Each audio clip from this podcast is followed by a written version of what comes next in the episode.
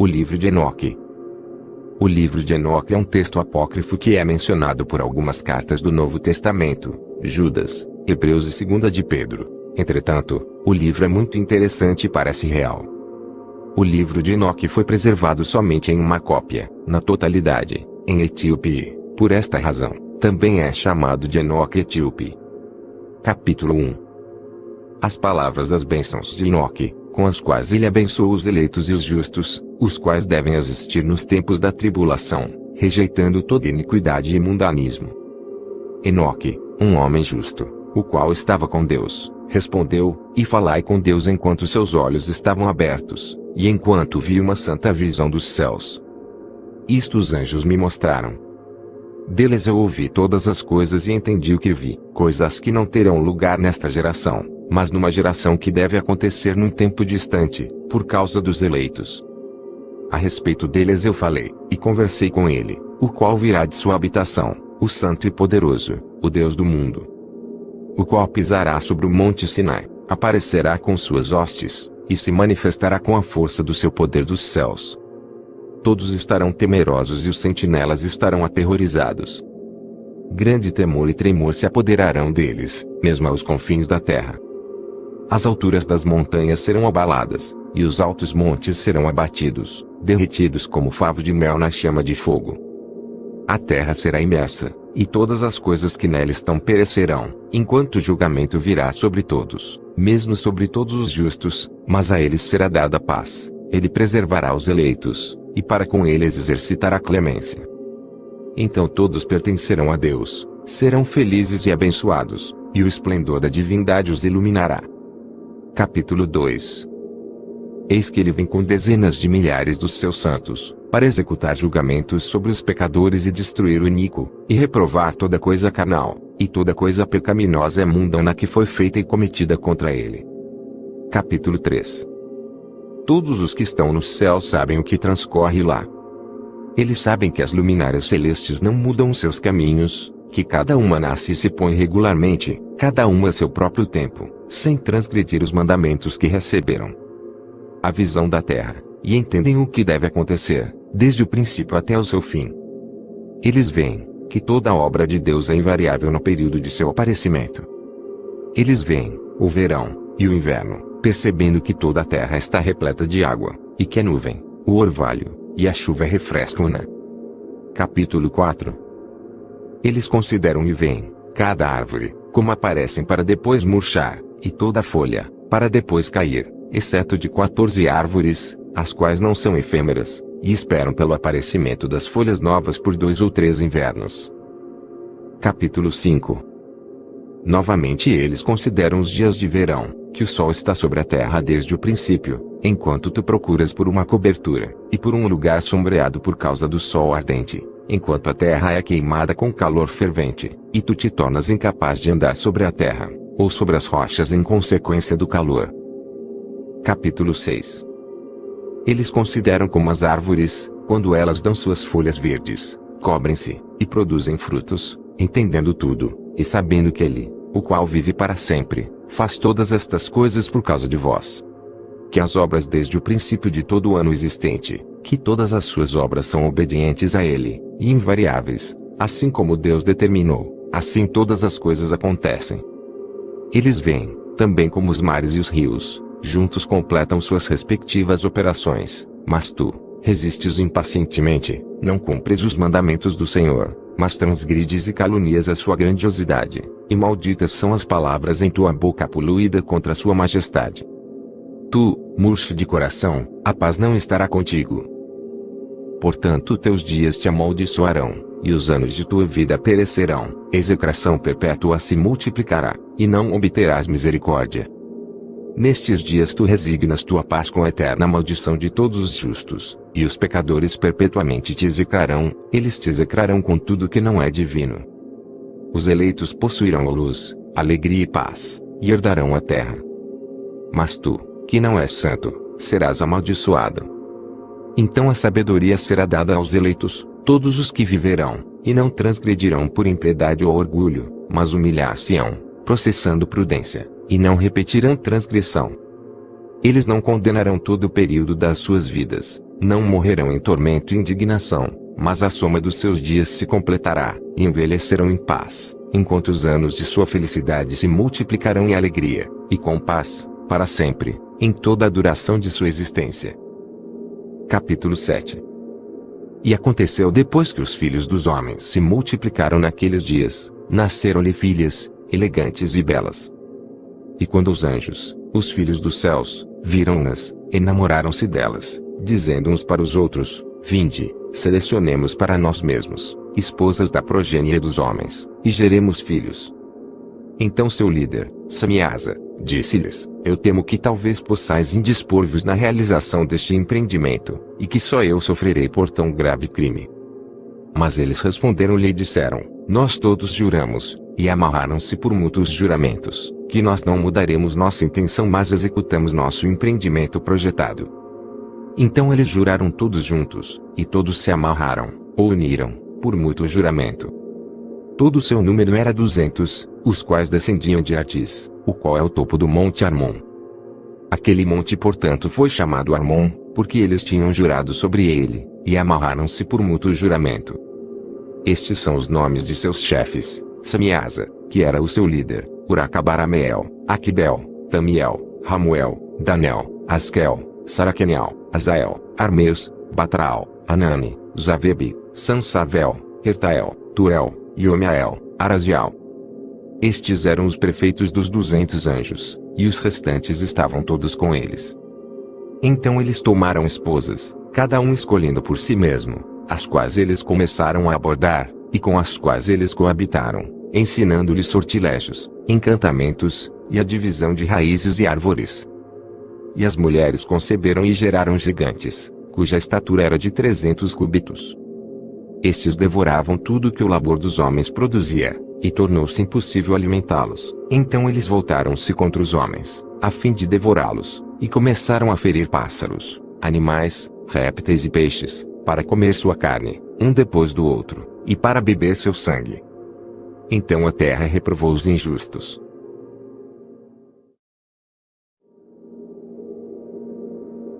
Capítulo 8 Além disso, Azaziel ensinou os homens a fazerem espadas, facas, escudos, armaduras, ou peitorais, a fabricação de espelhos, e a manufatura de braceletes e ornamentos, uso de pinturas, o embelezamento das sobrancelhas, uso de todo tipo selecionado de pedras valiosas, e toda sorte de corantes, para que o mundo fosse alterado. A impiedade foi aumentada, a fornicação multiplicada, e eles transgrediram e corromperam todos os seus caminhos. Amazaraque ensinou todos os sortilégios e divisores de raízes. Armeus ensinou a solução de sortilégios. Bacaial ensinou os observadores das estrelas. Aquibel ensinou sinais. Tamiel ensinou astronomia, e Azaradel ensinou o movimento da lua, e os homens, sendo destruídos, clamaram, e suas vozes romperam os céus. Capítulo 9 então Miguel e Gabriel, Radael, Suriel e Uriel, olharam abaixo desde os céus, e viram a quantidade de sangue que era derramada na terra, e toda a iniquidade que era praticada sobre ela, e disseram um ao outro: Esta é a voz de seus clamores. A terra desprovida de seus filhos tem clamado, mesmo até os portões do céu.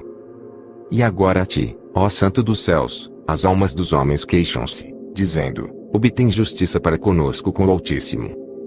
Então eles disseram ao seu senhor, o rei: Tu és senhor dos senhores, Deus dos deuses, rei dos reis. O trono de tua glória é para sempre e sempre, e para sempre seja teu nome santificado e glorificado. Tu fizeste todas as coisas, tu possuis poder sobre todas as coisas, e todas as coisas estão abertas, e manifestas diante de ti. Tu vês todas as coisas, e nada pode esconder-se de ti. Tu viste o que Azaziel tem feito, como ele tem ensinado toda a espécie de iniquidade sobre a terra, e tem aberto ao mundo todas as coisas secretas que são feitas nos céus. Samiasa também tem ensinado sortilégios, para quem tu deste autoridade sobre aqueles que estão associados contigo. Eles têm ido juntos às filhas dos homens, têm se deitado com elas, têm se contaminado, e têm descoberto crimes a elas. As mulheres igualmente têm gerado gigantes, Assim toda a terra tem se enchido de sangue e iniquidade. E agora, vês que as almas daqueles que estão mortos clamam, e queixam-se até ao portão do céu. Seus gemidos sobem, nem podem eles escapar da injustiça que é cometida na terra. Tu conheces todas as coisas, antes de elas existirem. Tu conheces estas coisas, e o que tem sido feito por eles, já tu não falas a nós. O que, por conta destas coisas, devemos fazer contra eles? Capítulo 10 Então o Altíssimo, o grande santo falou, e enviou Arsaialaliur, ao filho de Lameque, dizendo, Diz a eles em meu nome, esconde-te. Então explicou-lhe a consumação que está prestes a acontecer, pois toda a terra perecerá, as águas do dilúvio virão sobre toda a terra, e todos os que estão nela serão destruídos. E agora, ensino como ele pode escapar, e como sua semente pode permanecer em toda a terra. Novamente o Senhor disse a Rafael, amarra Azaziel, mãos e pés, lança-o, na escuridão, e abrindo o deserto que está em Dudael, lança-o nele. Arremessa sobre ele pedras agudas, cobrindo-o com escuridão, lá ele permanecerá para sempre, cobre sua face, para que ele não possa ver a luz. E no grande dia do julgamento lança ao fogo. Restaura a terra, a qual os anjos corromperam, e anuncia vida a ela, para que eu possa recebê-la. Todos os filhos dos homens, sua descendência, não perecerão em consequência de todo o segredo, pelo qual as sentinelas têm destruído, e o que eles ensinaram. Toda a terra tem se corrompido pelos efeitos dos ensinamentos de Azaziel. A ele, portanto, se atribui todo o crime. A Gabriel também o Senhor disse: Vai aos bastardos, aos réprobos, aos filhos da fornicação, e destrói os filhos da fornicação, a descendência das sentinelas de entre os homens, traga-os, e excita-os uns contra os outros. Faça-os perecer por mútua matança, pois o prolongamento de dias, não será deles. Eles rogarão a ti, mas seus pais não obterão seus desejos com respeito a eles, pois eles esperaram por vida eterna, e que eles possam viver, cada um deles, quinhentos anos. A Miguel, igualmente o Senhor disse, vai e anuncia seus próprios crimes a Samiasa, e aos outros que estão com ele, os quais têm se associado às mulheres para que se contaminem com toda a sua impureza. E quando todos os seus filhos forem mortos, quando eles virem a perdição dos seus bem-amados, amarros por setenta gerações debaixo da terra, mesmo até o dia do julgamento, e da consumação, até o julgamento, cujo efeito que dura para sempre, seja completado. Então eles serão levados para as mais baixas profundezas do fogo em tormentos. Lá eles serão encerrados em confinamento para sempre. Imediatamente depois disso ele, juntamente com os outros, queimarão e perecerão. Eles serão amarrados até a consumação de muitas gerações. Destrói todas as almas viciadas na luxúria, e a descendência das sentinelas, pois eles tiranizam a humanidade que todo opressor pereça na face da terra, que toda má obra seja destruída, a semente da justiça e da retidão apareça, e o que é produtivo torne-se uma bênção. Justiça e retidão serão plantados para sempre com prazer. E então todos os santos darão graças, e viverão até terem gerado milhares de filhos, enquanto todo o período se sua juventude, e seus sábados, serão completados em paz. Naqueles dias toda a terra será cultivada em retidão, ela será totalmente cultivada com árvores, e será cheia de bendições, toda árvore de delícias será plantada nela. Vinhas, serão plantadas, e a vinha que nela será plantada produzirá frutos para a saciedade, toda semente que nela será semeada produzirá mil por uma medida, e uma medida de olivas produzirá dez prensas de óleo. Purifique a terra de toda a opressão, de toda a injustiça, de todo crime, de toda a impiedade, e de toda a impureza que é cometida sobre ela. Extermina-os da terra. Então todos os filhos dos homens serão justos, e todas as nações me pagarão divinas honras, e me abençoarão, e todos me adorarão. A terra será limpa de toda corrupção, de toda punição e de todo sofrimento. Eu não enviarei novamente dilúvio sobre ela, de geração em geração para sempre. Naqueles dias eu abrirei tesouros de bênçãos que estão nos céus, para que eu possa fazê-las descer sobre a terra, e sobre todos os trabalhos e labores do homem.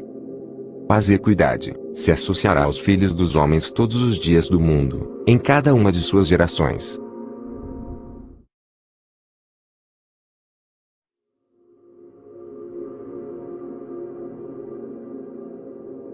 Capítulo 11 Não tem. Capítulo 12 Antes de todas estas coisas acontecerem, Enoque esteve escondido, e nenhum dos filhos dos homens sabia onde ele estava, onde ele havia estado, e o que havia acontecido. Ele esteve totalmente engajado com os santos, e com as sentinelas em seus dias. Eu, Enoque, fui abençoado pelo grande Senhor e Rei da Paz. E eis que as sentinelas chamaram-me Enoque, o escriba. Então o Senhor disse-me, Enoque, escriba da retidão, vai e dize aos sentinelas dos céus, os quais desertaram o alto céu, e seu santo e eterno estado, os quais foram contaminados com mulheres. E fizeram como os filhos dos homens fazem, tomando para si esposas, e os quais têm sido grandemente corrompidos na terra. Que na terra eles nunca obterão paz e remissão de pecados. Pois eles não se regozijarão em sua descendência, eles verão a matança dos seus bem-amados, lamentarão a destruição dos seus filhos e farão petição para sempre, mas não obterão misericórdia e paz. Capítulo 13 Então Enoque, passando ali, disse a Azaziel, Tu não obterás paz. Uma grande sentença há contra ti. Ele te amarrará. Socorro, misericórdia, e súplica, não estarão contigo por causa da opressão que tens ensinado. E por causa de todo ato de blasfêmia, tirania e pecado que tens descoberto aos filhos dos homens. Então partindo dele, falei a eles todos juntos. E eles todos ficaram apavorados, e tremeram. Abençoando-me por escrever por eles um memorial de súplica, para que eles pudessem obter perdão, e que eu fizesse um memorial de suas orações ascendendo diante do Deus do céu, porque eles, por si mesmos, desde então não podiam dirigir-se a ele, nem levantar seus olhos aos céus por causa da infame ofensa com a qual eles foram julgados. Então eu escrevi um memorial de suas orações e súplicas, por seus espíritos, por tudo o que eles haviam feito, e pelo assunto de sua solicitação, para que eles obtivessem remissão e descanso.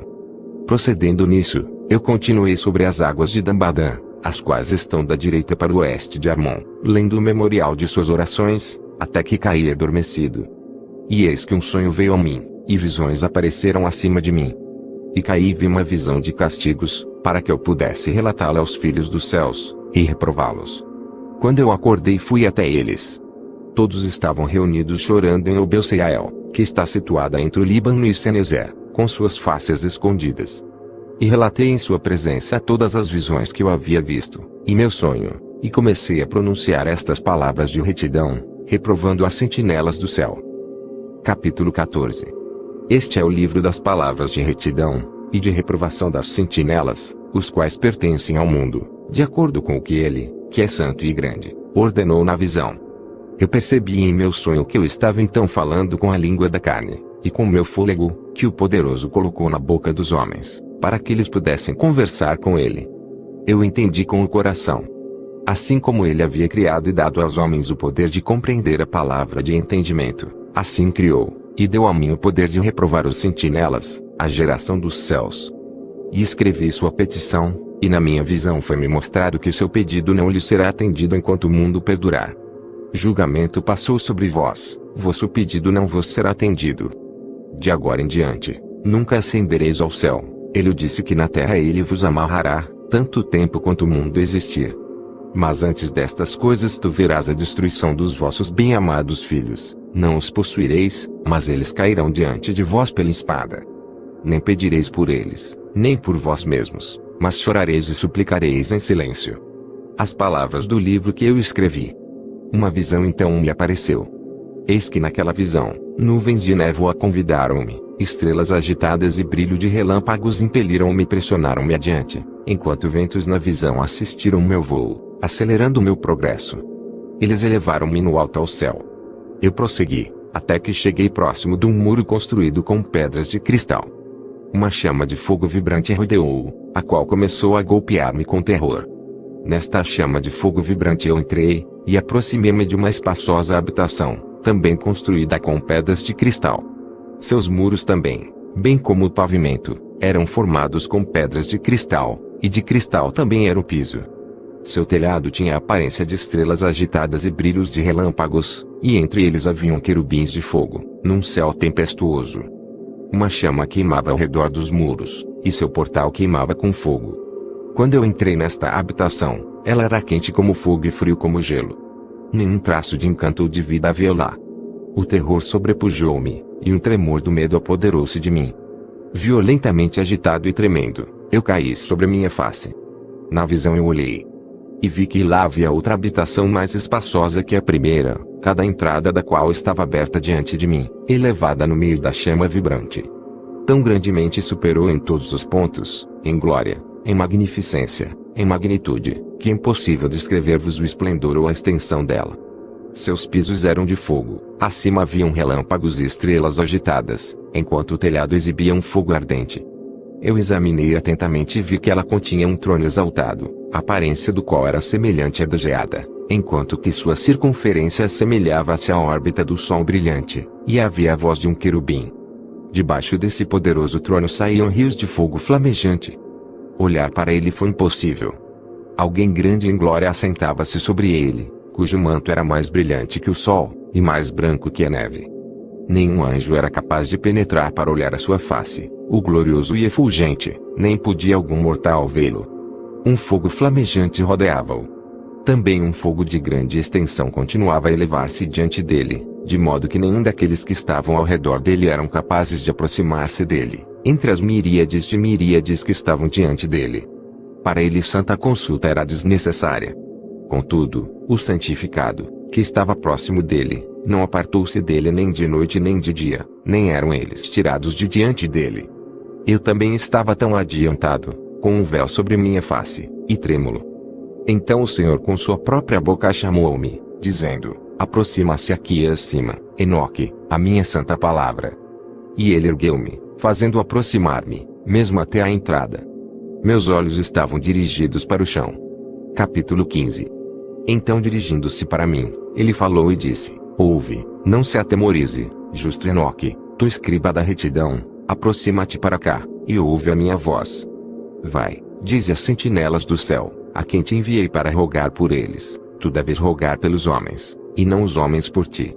Portanto, deves abandonar o sublime santo céu, o qual permanece para sempre, deitastes com mulheres, vos corrompestes com as filhas dos homens, tomastes para ti esposas, agistes igual aos filhos da terra, e gerastes uma ímpia descendência.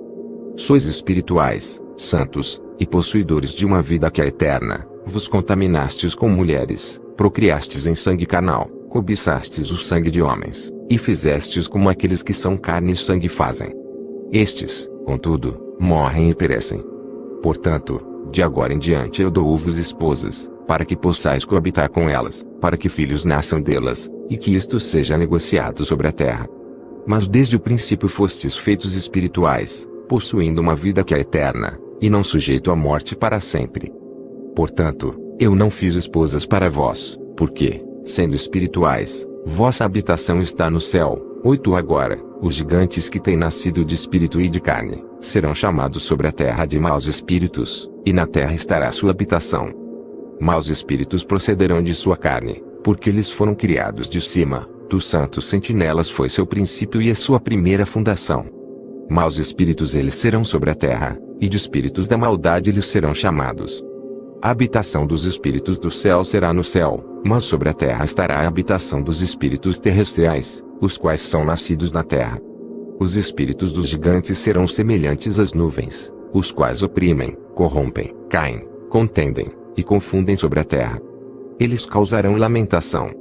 Nenhuma comida eles comerão, e terão sede, eles se esconderão e não se levantarão contra os filhos dos homens e contra as mulheres, pois eles virão durante os dias da matança e da destruição.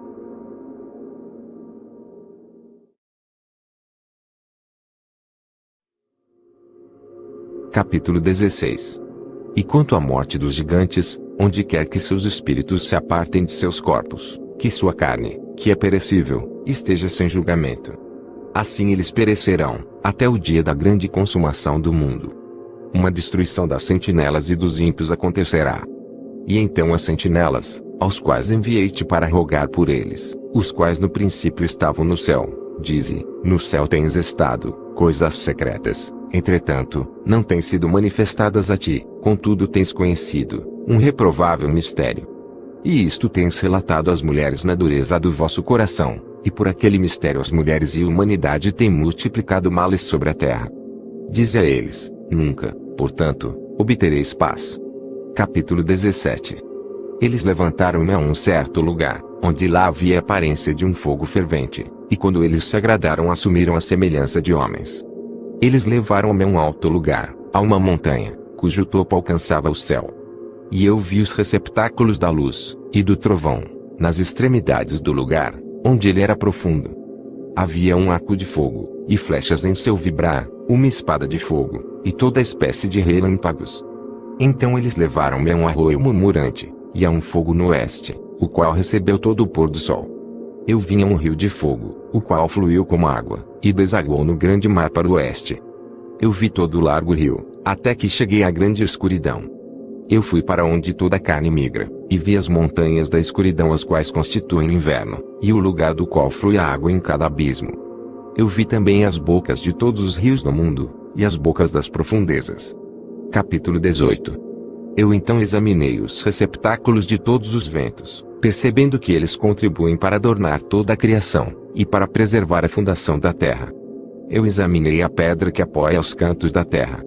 Também vi os quatro ventos, os quais sustêm a terra, e o firmamento do céu.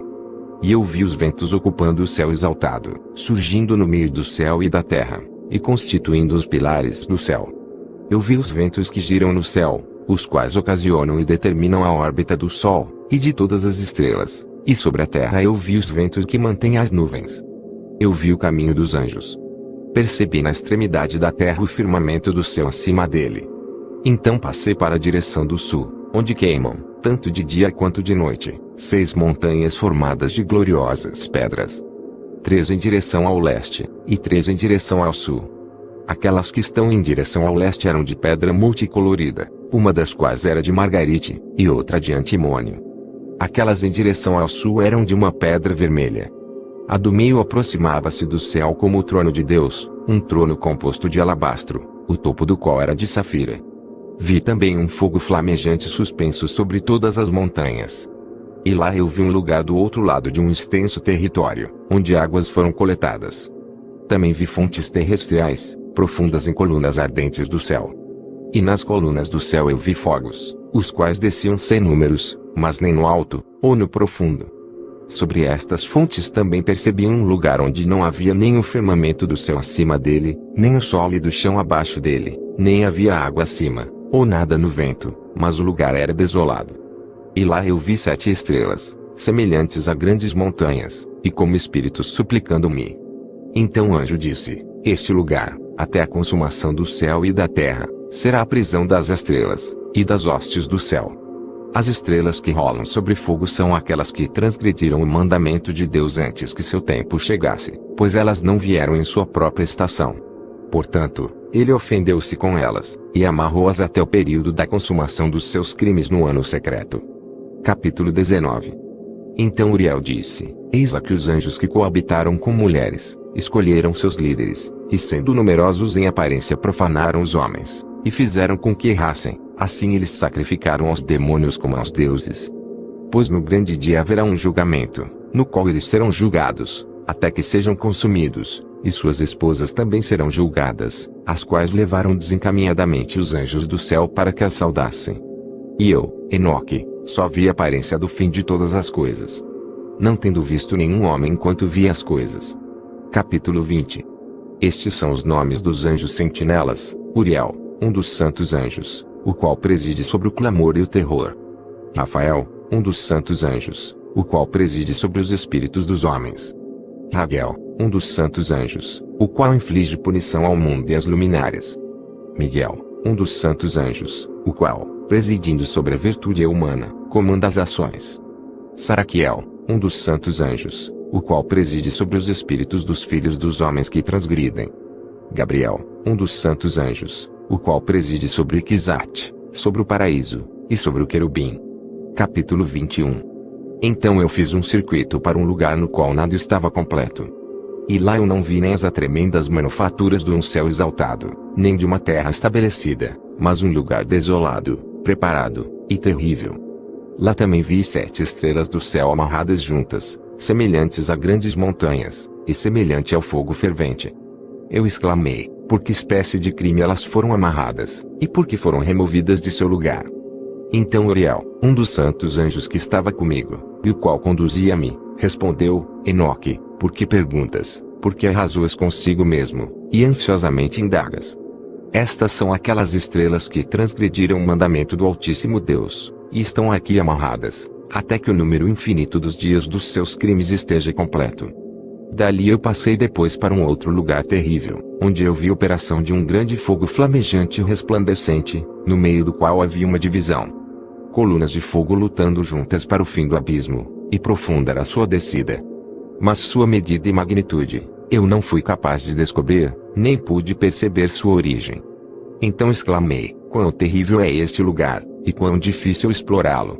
Uriel, um dos santos anjos que estava comigo, respondeu e disse: Enoque, por que estás alarmado e maravilhado com este terrível lugar, à vista deste lugar de sofrimento?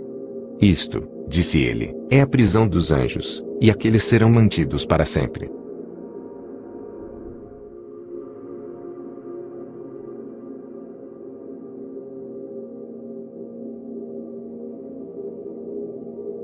Capítulo 22 Dali eu me dirigi para outro lugar, onde vi oeste uma grande e elevada montanha, uma forte rocha, e quatro lugares deleitosos. Internamente ele era profundo, espaçoso e plano, ele era profundo e escuro à vista. Então Rafael, um dos santos anjos que estava comigo, respondeu e disse: Estes são os lugares deleitosos onde os espíritos, as almas dos mortos, serão reunidos, para eles ele foi formado, e aqui serão reunidas todas as almas dos filhos dos homens. Estes lugares, nos quais habitam, eles ocuparão até o dia do julgamento, e até seu período escolhido. Seu período escolhido será longo, mesmo até o grande julgamento. E vi os espíritos dos filhos dos homens que estão mortos, e suas vozes rompem o céu, enquanto eles são acusados. Então inquiri de Rafael, o anjo que estava comigo, e disse: Que espírito é aquele, a voz do qual alcança o céu, e acusa? Ele respondeu, dizendo: Este é o espírito de Abel, o qual foi morto por Caim seu irmão, o qual acusará aquele irmão, até que sua semente seja destruída da face da terra, até que sua semente desapareça da semente da raça humana. Naquele tempo, portanto, eu inquiri a respeito dele, e a respeito do julgamento geral, dizendo: Por que um está separado do outro? Ele respondeu: Três separações foram feitas entre os espíritos dos mortos, e assim os espíritos dos justos foram separados, nomeadamente, por uma fenda na terra, por água, e por luz acima dela. E da mesma maneira os pecadores são separados quando morrem, e são sepultados na terra. Julgamento não os surpreenderá em seu tempo de vida. Aqui suas almas estão separadas, Além disso, abundante é seu sofrimento até o tempo do grande julgamento, o castigo, e o tormento daqueles que eternamente execraram, cujas almas são munidas e amarradas lá para sempre. E assim tem sido desde o princípio do mundo. Assim, existe uma separação entre as almas daqueles que proferem reclamações, e daqueles que vigiam pela sua destruição, para sua matança no dia dos pecadores.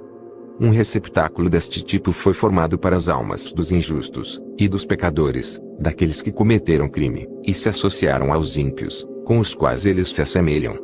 Suas almas não serão aniquiladas naquele dia de julgamento, nem se levantarão deste lugar. Então eu bendisse a Deus, e falei: Abençoado seja o meu Senhor, o Senhor da glória e da retidão, cujo reino será para sempre e sempre.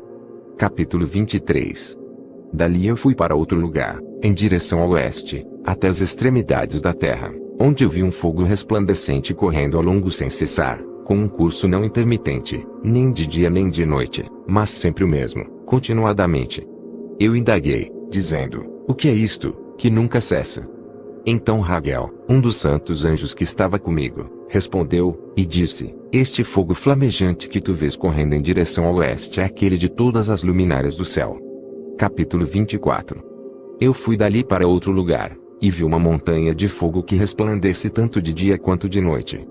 Fui em direção a ela e percebi sete esplêndidas montanhas, as quais eram diferentes umas das outras. Suas pedras eram brilhantes e belas, todas eram brilhantes e esplêndidas à vista e formosa era a sua superfície. Três montanhas estavam em direção ao leste, consolidadas e fortalecidas por estarem colocadas uma sobre a outra. Três estavam em direção ao sul, consolidadas de maneira similar três eram igualmente vales profundos, os quais não se acercavam uma da outra. A sétima montanha estava no meio delas. Em comprimento elas todas se assemelhavam ao assento de um trono, e árvores odoríferas rodeavam-nas. Entre estas havia uma árvore de um odor incessante, nem daquelas que estavam no Éden, havia lá alguma, de todas as árvores de fragrância, que cheirava como esta. Suas folhas, suas flores, nunca ficam murchas, e seu fruto era belo. Seu fruto assemelhava-se ao cacho da palmeira. Eu exclamei, vê, esta árvore é vistosa de aspecto, agradável em suas folhas, e o aspecto de seus frutos é delicioso à vista. Então Miguel, um dos santos anjos que estava comigo, e um dos que presidem sobre elas, respondeu, e disse, Enoque, por que inquires a respeito do odor desta árvore? Porque estás inquisitivo para sabê-lo. Então eu, Enoque, respondi-lhe, e disse, concernente a tudo eu estou desejoso de instrução, mas particularmente com respeito a esta árvore. Ele respondeu-me dizendo: A montanha que tu vês, o prolongamento da qual assemelha-se ao assento do Senhor, será o assento no qual se assentará o Santo e Grande Senhor da Glória, o Eterno Rei, quando ele virá e descerá para visitar a terra com bondade. E aquela árvore de agradável aroma, não de um odor carnal, lá ninguém terá poder para tocá-la até o tempo do grande julgamento. Quando todos serão punidos e consumidos para sempre, isto será conferido sobre os justos e humildes o fruto da árvore será dado ao eleito. Pois em direção ao norte, vida será plantada no santo lugar, em direção à habitação do eterno Rei. Então eles se regozijarão grandemente e exultarão no santo. O doce odor entrará em seus ossos, e eles viverão uma longa vida na terra como seus antepassados. Em seus dias não haverá tristeza, angústia, aborrecimento nem punição os afligirá. E eu abençoei o Senhor da glória, o eterno Rei, porque ele preparou esta árvore para os santos, formou-a, e declarou que lhe a daria para eles. Capítulo 25 Dali eu fui para o meio da terra, e vi um feliz e fértil lugar, o qual continha ramos espalhando-se continuamente das árvores que estavam plantadas nele. Ali eu vi uma santa montanha, e debaixo dela a água do lado de trás fluía em direção ao sul. Eu vi no oriente outra montanha tão alta quanto aquela, e entre elas havia um profundo, mas não largo vale, água corria para a montanha para o ocidente dela, e debaixo dela havia igualmente outra montanha. Lá havia um vale, mas não um vale largo, abaixo, e no meio deles havia outro profundo e seco vale em direção da extremidade da árvore. Todos esses vales, que eram profundos, mas não oblíquo, consistia de uma forte rocha, com a árvore que estava plantada nela. E eu maravilhei-me com a rocha e o vale, ficando extremamente surpreso.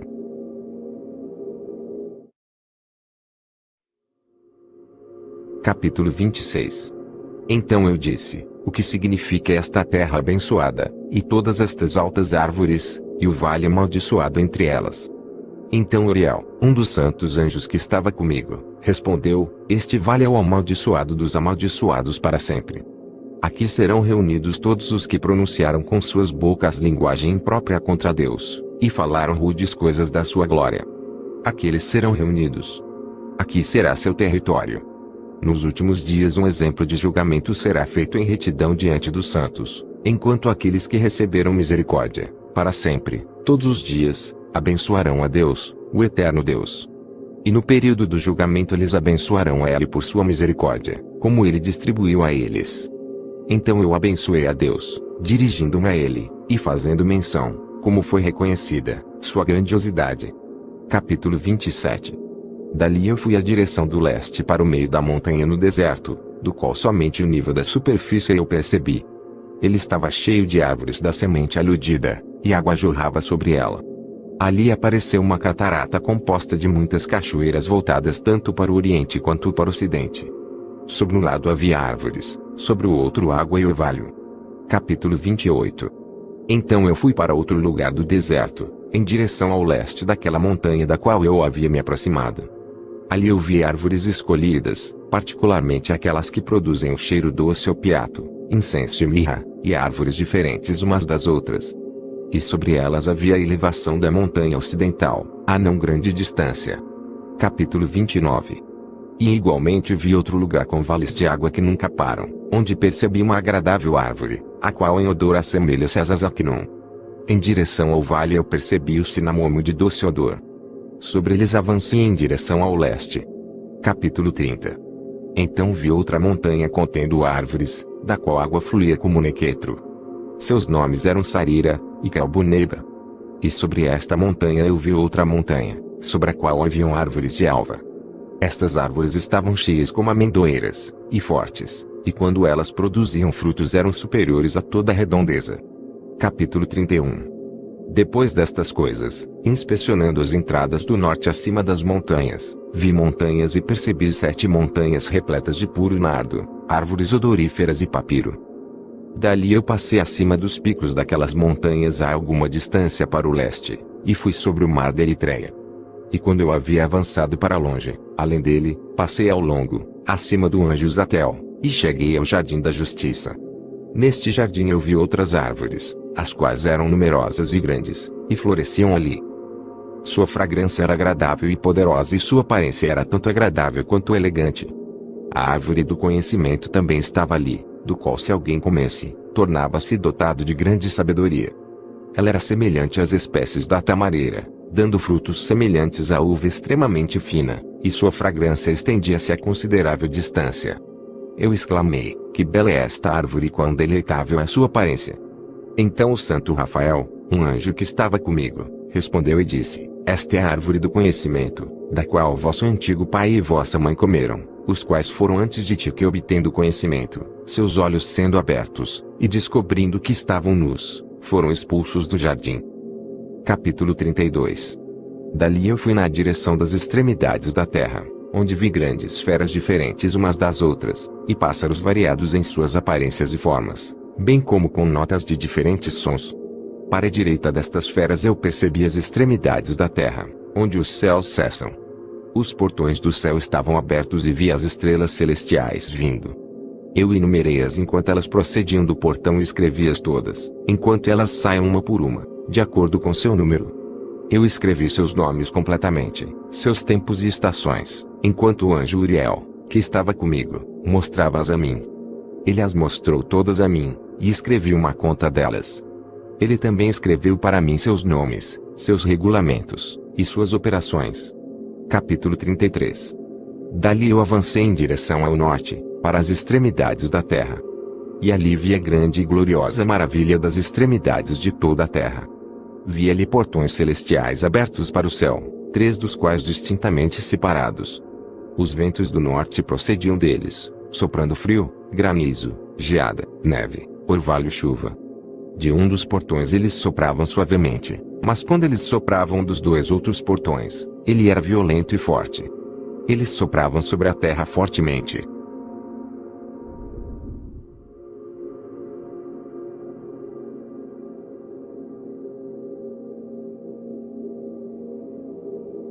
Capítulo 34 Dali eu fui para as extremidades do mundo para o oeste.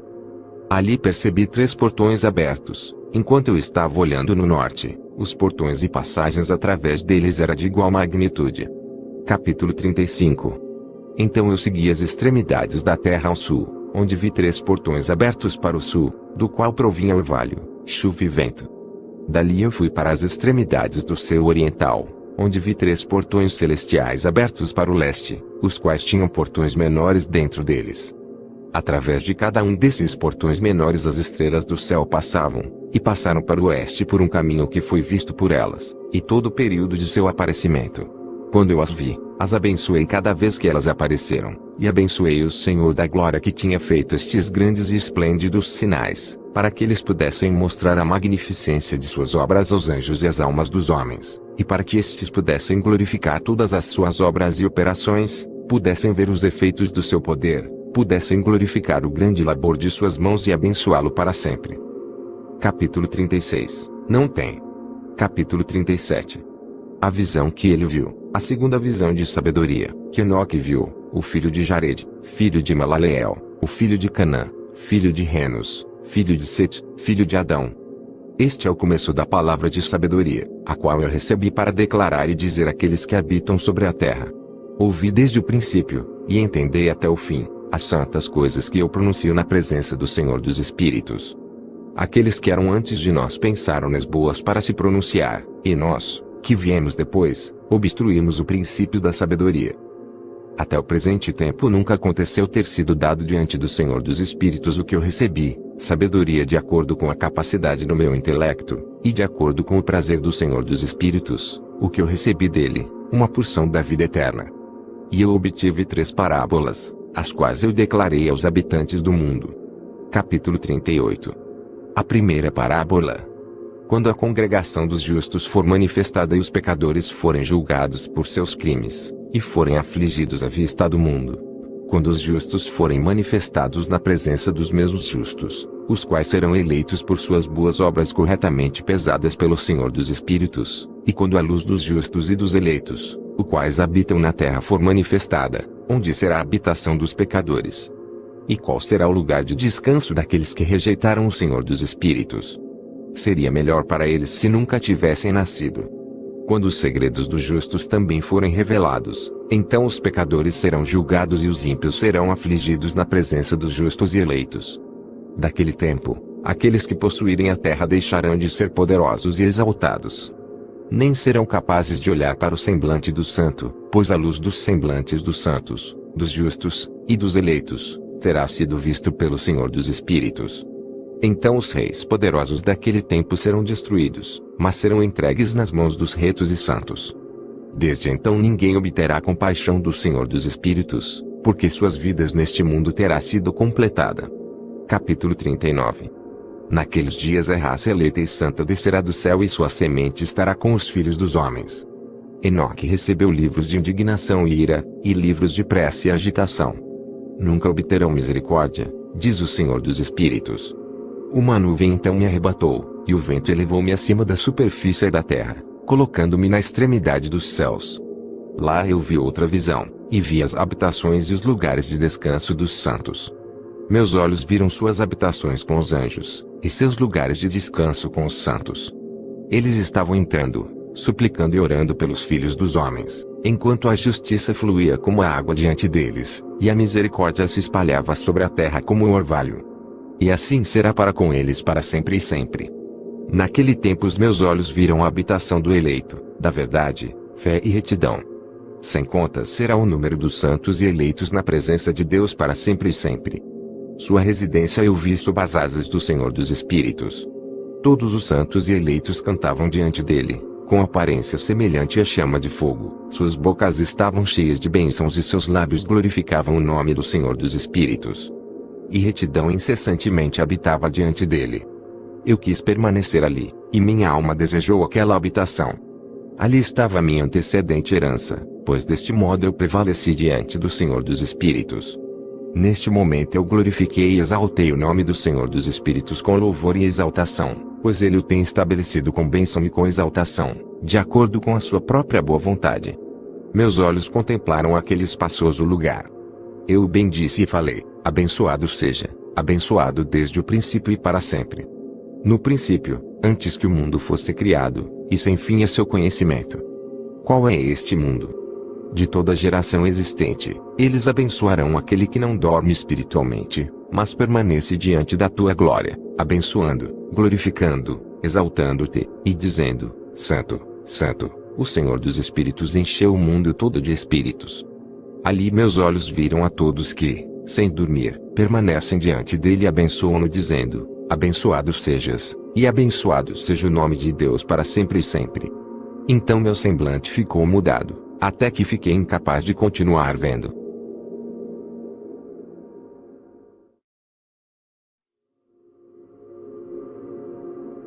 Capítulo 40 Depois disto eu vi milhares de milhares e miríades de miríades, e um número infinito de pessoas, em pé, diante do Senhor dos Espíritos.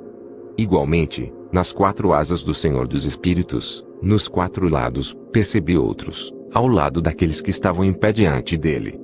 Seus nomes também eu sei porque o anjo que estava comigo declarou-os a mim, revelando-me toda a coisa secreta.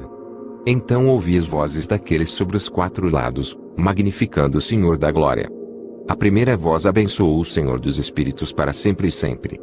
O segunda voz ouvi abençoando ao eleito e aos eleitos que sofrem pela causa do Senhor dos Espíritos. A terceira voz eu ouvi pedindo e orando em favor daqueles que habitam sobre a terra, e suplicam no nome do Senhor dos Espíritos. A quarta voz eu ouvi expulsando os anjos ímpios, e proibindo-os de entrarem na presença do Senhor dos Espíritos para proferirem acusações contra os habitantes da terra. Depois disso eu pedi ao anjo da paz, que prosseguia comigo, para explicar tudo o que estava escondido. Eu disse-lhe, quem são aqueles que eu havia visto nos quatro lados e que palavras eram aquelas que eu havia ouvido escrito. Ele respondeu, o primeiro é o misericordioso, o paciente, o Santo Miguel. O segundo é aquele que preside sobre todo o sofrimento e toda a aflição dos filhos dos homens, o Santo Rafael. O terceiro, o qual preside sobre tudo o que é poderoso é Gabriel. E o quarto, o qual preside sobre o arrependimento e a esperança daqueles que herdarão a vida eterna, é Fanuel. Estes são os quatro anjos do Altíssimo Deus e suas quatro vozes, as quais naquele momento eu ouvi. Capítulo 41 depois disso eu vi os segredos do céu e do paraíso, de acordo com as suas divisões, e das ações humanas enquanto eles pesavam nas embalanças. Vi as habitações dos eleitos e as habitações dos santos.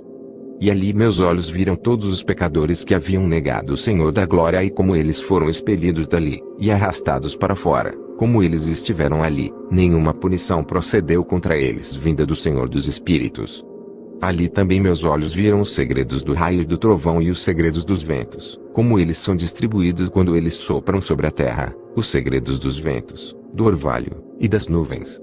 Ali eu vi o lugar de onde eles saem e tornam-se saturados com o pó da terra. Ali eu vi os receptáculos de madeira nos quais os ventos são separados, o receptáculo do granizo, o receptáculo da neve, o receptáculo das nuvens, e a própria nuvem, a qual continuava sobre a terra antes da criação do mundo.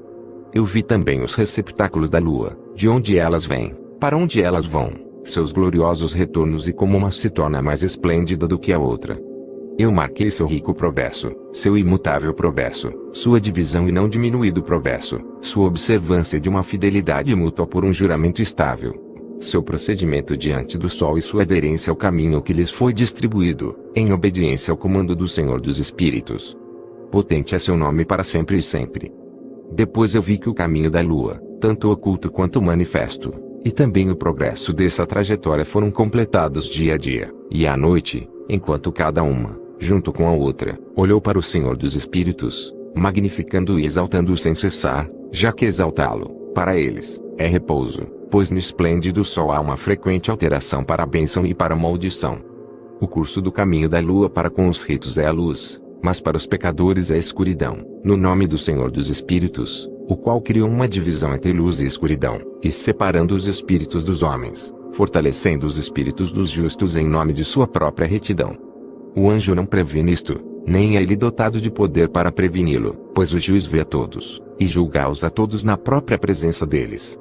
Capítulo 42 A sabedoria não encontrou um lugar na terra onde pudesse habitar, sua habitação, portanto está no céu.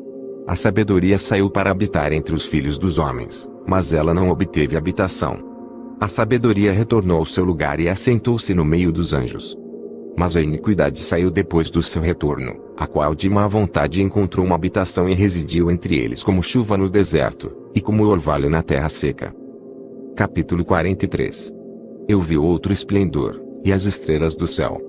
Eu observei que ele chamou-as todas por seus respectivos nomes, e que elas ouviram, Vi que ele pesou-as numa justa balança por sua luz e amplitude de seus lugares, o dia de seu aparecimento, e suas conversões.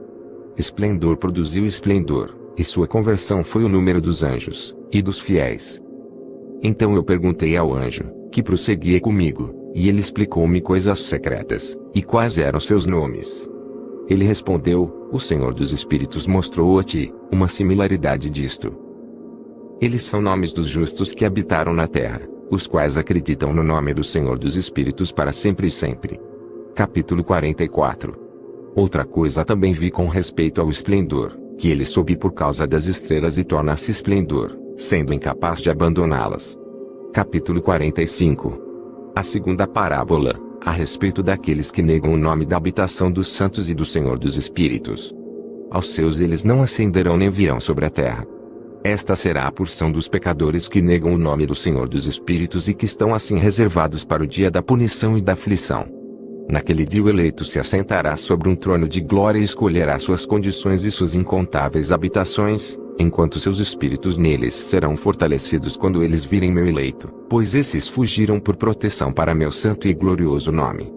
Naquele dia eu farei com que meu eleito habite no meio deles, mudarei a face do céu, o abençoarei e o iluminarei para sempre. Eu também mudarei a face da terra, abençoarei, e farei com que aqueles a quem elegi habitem sobre ela. Mas aqueles que cometeram pecado e iniquidade não habitarão nela, pois eu marquei seus procedimentos. Meus justos eu satisfarei com paz, colocando-os diante de mim, mas a condenação dos pecadores se aproximará, para que eu possa destruí-los da face da terra.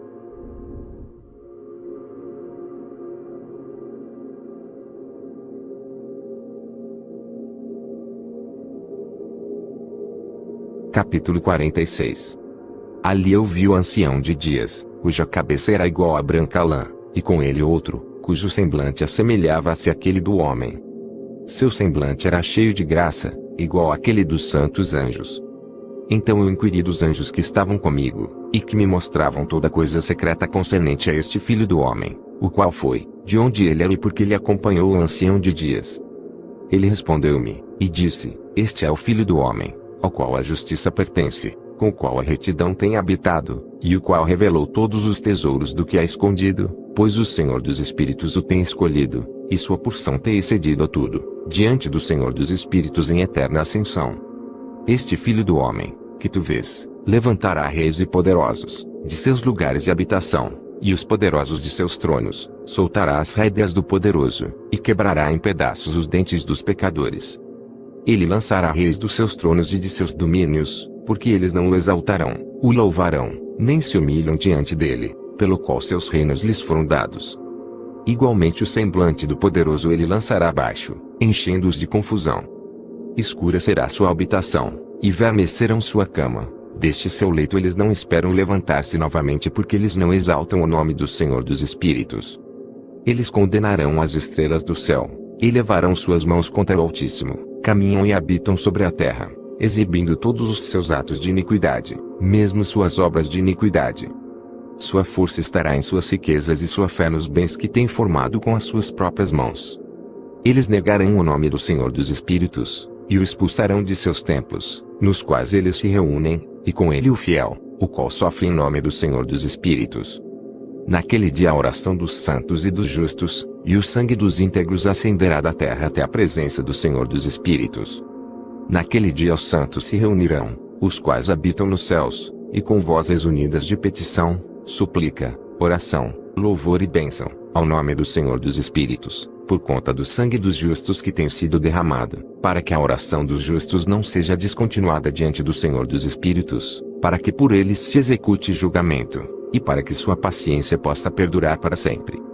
Naquele tempo, eu vi o ancião de dias enquanto ele se assentava sobre o trono da sua glória, enquanto o livro dos vivos foi aberto na sua presença, e enquanto todos os poderes que estão acima dos céus permanecem ao redor, e diante dele. Então os corações dos santos estavam cheios de alegria, por causa da consumação da justiça que havia chegado. A súplica dos santos foi ouvida, e o sangue dos justos apreciado pelo Senhor dos Espíritos. Capítulo 48 Naquele lugar eu vi uma fonte de retidão, a qual nunca falha, envolta em muitas fontes de sabedoria. Delas todos os sedentos beberam, e foram cheios de sabedoria, tendo sua habitação com os retos, eleitos e santos.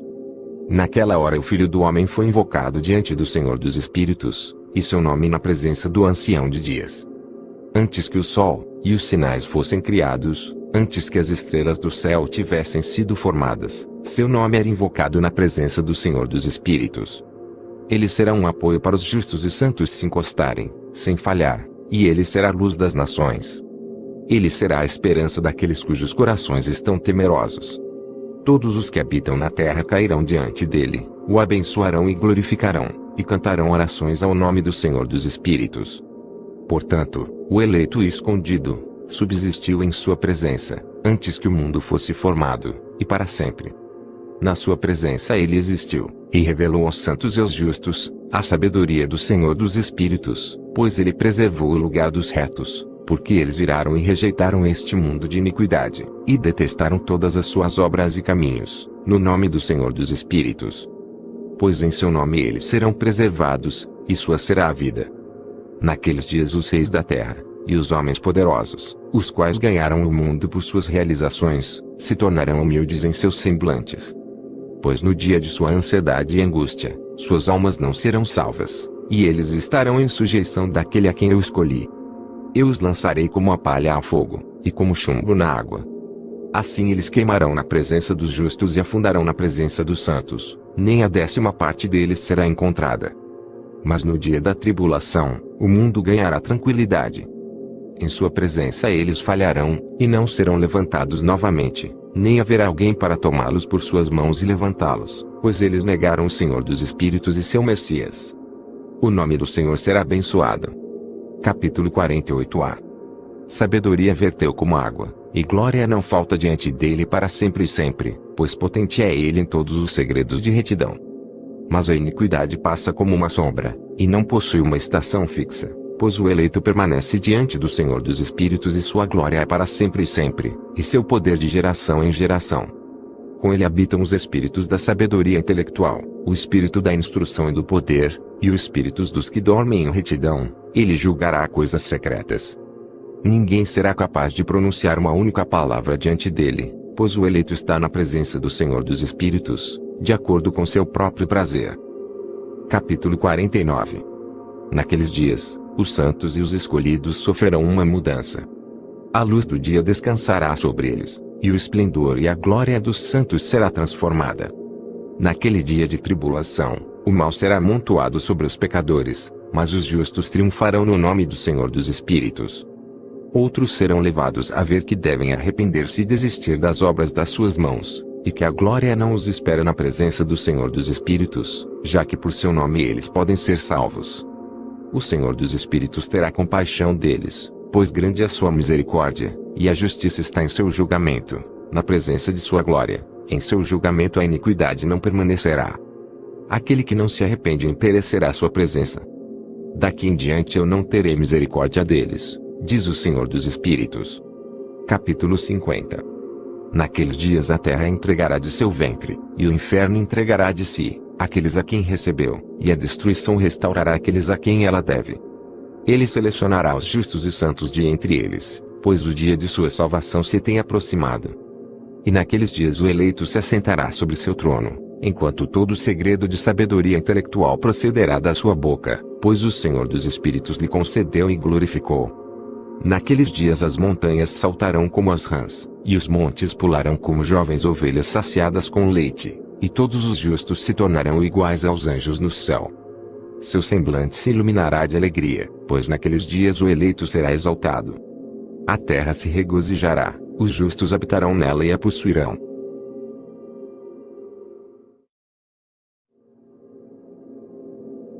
Capítulo 51 Depois desse tempo, no lugar onde eu havia visto toda a visão secreta, fui arrebatado em um redemoinho de vento e transportado para o oeste. Lá meus olhos viram os segredos do céu e tudo que existe na terra, uma montanha de fogo, uma montanha de cobre, uma montanha de prata, uma montanha de ouro, uma montanha de metal fundido, e uma montanha de chumbo.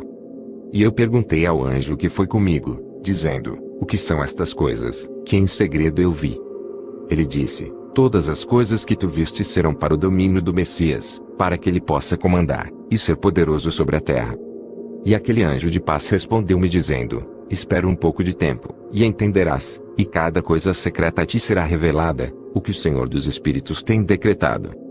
Aquelas montanhas que tu viste, a montanha de ferro, a montanha de cobre, a montanha de prata, a montanha de ouro, a montanha de metal fluido, e a montanha de chumbo, todas estas na presença do eleito serão como o favo de mel diante do fogo, e como a água descendo de cima sobre estas montanhas, e se tornarão debilitadas diante de seus pés. Naqueles dias os homens não serão salvos por ouro e por prata. Nem eles o terão em seu poder para segurar-se, e voar. Lá não haverá nem ferro, nem casaco de malha para o peito. Cobre será inútil, inútil também será o que não enferruja nem se consome, e levar não será desejado. Todas estas coisas serão rejeitadas, e perecem na terra, quando eleito aparecer na presença do Senhor dos Espíritos. Capítulo 52 Ali meus olhos viram um profundo vale, e larga era a sua entrada. Todos os que habitam na terra, no mar, e nas ilhas, Trarão para ele dons, presentes e oferendas, contudo aquele profundo vale não se encherá. Suas mãos cometerão iniquidade. Tudo quanto eles produzirem por labor será devorado pelos pecadores por crime. Mas eles perecerão, de diante da face do Senhor dos Espíritos e da face de sua terra. Eles se levantarão, e não falharão para sempre. Eu vi anjos de punição, os quais estavam habitando ali, e preparando todos os instrumentos de Satã. Então perguntei ao anjo da paz que continuava comigo, para quem aqueles instrumentos eram preparados. Ele disse: Estes são preparados para os reis e poderosos da terra, para que assim eles pereçam. Depois que os justos e a casa escolhida de sua congregação aparecerão, e desde então serão imutáveis no nome do Senhor dos Espíritos. Nem aquelas montanhas existirão na sua presença como a terra e os montes, como as fontes de água existem. E os justos serão aliviados da vexação dos pecadores. Capítulo 53 Então eu olhei e me virei para outra parte da terra, onde vi um profundo vale de fogo ardente. Para esse vale, eles levaram os monarcas e os poderosos. Ali meus olhos viram os instrumentos que eles fizeram, correntes de ferro sem peso. Então eu perguntei ao anjo da paz que estava comigo, dizendo: Para quem essas correntes são preparadas? Ele respondeu: Estas são preparadas para as hostes de Azazel, para que eles sejam entregues e julgados a uma menor condenação, e para que seus anjos sejam subjugados com pedras arremessadas, como o Senhor dos Espíritos ordenou. Miguel e Gabriel, Rafael e Fanuel, serão fortalecidos naquele dia, e então os lançarão numa fornalha de fogo ardente, para que o Senhor dos Espíritos possa ser vingado, pelos crimes que eles cometeram, porque eles se tornaram ministro de Satã, e seduziram aqueles que habitam sobre a terra. Naqueles dias, punição virá do Senhor dos Espíritos, e os receptáculos de água que estão acima nos céus serão abertos, e igualmente as fontes que estão sob a terra. Todas as águas, que estão nos céus e abaixo deles, serão reunidas e se misturarão. A água que está acima no céu será o agente, e a água que está sob a terra será o recipiente, e todos os que habitam sobre a terra serão destruídos, e os que habitam sob as extremidades do céu. Por esses meios eles entenderão a iniquidade que cometeram na terra, e por esses meios perecerão. Capítulo 54 Depois disso, o ancião de dias arrependeu-se, e disse: Em vão, eu destruí todos os habitantes da terra. E ele jurou por seu grande nome, dizendo: De agora em diante, eu não agirei mais assim para com todos aqueles que habitam sobre a terra. Mas eu colocarei um sinal nos céus, e ele será uma fiel testemunha entre mim e eles para sempre, tantos quantos os dias do céu durarem sobre a terra. Depois disso, de acordo com esse meu decreto, quando eu estiver disposto a prendê-los antecipadamente, pela instrumentalidade dos anjos, no dia da aflição e da perturbação, minha ira, e minha punição permanecerá sobre eles, minha punição e minha ira, diz Deus, o Senhor dos Espíritos. Ó vós reis, ó vós poderosos, que habitam o mundo, vereis meu eleito, assentado sobre o trono da minha glória. E ele julgará Azazel, todos seus associados, em nome do Senhor dos Espíritos. Ali igualmente eu vi as hostes dos anjos que estavam se movendo em punição, confinadas numa rede de ferro e bronze. Então eu perguntei ao anjo da paz que estava comigo, para quem estes sob confinamento estão indo. Ele disse, para todos os seus eleitos e seus amados, para que eles possam ser lançados nas fontes e profundas fendas do abismo. E aquele vale será cheio com seus eleitos e amados, os dias cuja vida serão consumados, mas os dias de seus erros serão inumeráveis. Então príncipes se combinarão e juntos conspirarão. Os chefes do leste, entre os partos e medos, removerão reis, nos quais um espírito de perturbação entrará. Ele os lançará de seus tronos, saltando como leões de seus esconderijos, e como lobos famintos no meio do rebanho. Eles subirão e pisarão na terra de seus eleitos. A terra de seus eleitos estará diante deles. A era, a senda, e a cidade do meu povo justo imperará o progresso de seus cavalos. Eles se levantarão para destruir uns aos outros. Sua mão direita se estenderá. O homem não conhecerá seu amigo, ou seu irmão, nem o filho de seu pai ou de sua mãe, até que o número dos corpos de seus mortos sejam completados, pela sua morte e punição. Nem isto acontecerá sem causa. Naqueles dias, a boca do inferno será aberta, na qual eles serão imersos. O inferno destruirá e tragará os pecadores da face dos eleitos. Capítulo 55 Depois disto eu vi outro exército de carruagens com homens dirigindo-as. E eles vieram sobre o vento do leste, desde o oeste, e do sul. O som do barulho de suas carruagens foi ouvido. E quando aquela agitação aconteceu os santos fora do céu perceberam-na, o pilar da terra abalou-se desde a sua fundação, e o som foi ouvido desde as extremidades da terra até as extremidades do céu, ao mesmo tempo. Então eles caíram e adoraram o Senhor dos Espíritos. Este é o fim da segunda parábola. Capítulo 56 Então eu comecei a proferir a terceira parábola, concernente aos santos e aos eleitos. Abençoados sois vós, ó santos e eleitos, pois glorioso é o vosso lugar. Os santos existirão na luz do sol, e os eleitos na luz da vida eterna, cujos dias de vida nunca terminarão, nem os dias dos santos serão enumerados, os quais procuram pela luz, e obtêm retidão com o Senhor dos Espíritos. Paz seja aos santos com o Senhor do mundo. Daqui em diante aos santos seja dito que procurem nos céus segredos da retidão, a porção da fé, semelhante ao sol nascido sobre a terra, enquanto a escuridão se vai. Ali haverá luz interminável, eles não entrarão em contagem de tempo, pois a escuridão será previamente destruída, e a luz aumentará diante do Senhor dos Espíritos. Diante do Senhor dos Espíritos a luz da honradez aumentará para sempre. Capítulo 57 Naqueles dias meus olhos viram os segredos dos relâmpagos e seu esplendor, e o julgamento a eles pertencente. Eles iluminam por bênção e por maldição, de acordo com a vontade do Senhor dos Espíritos.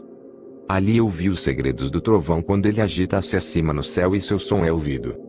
As habitações da terra também foram mostradas a mim. O som do trovão é para a paz e para a bênção, tanto para o bem quanto para a maldição, de acordo com a palavra do Senhor dos Espíritos. Depois disso, todo o segredo dos esplendores e dos trovões foram vistos por mim. Para a bênção, e para a fertilidade eles iluminam.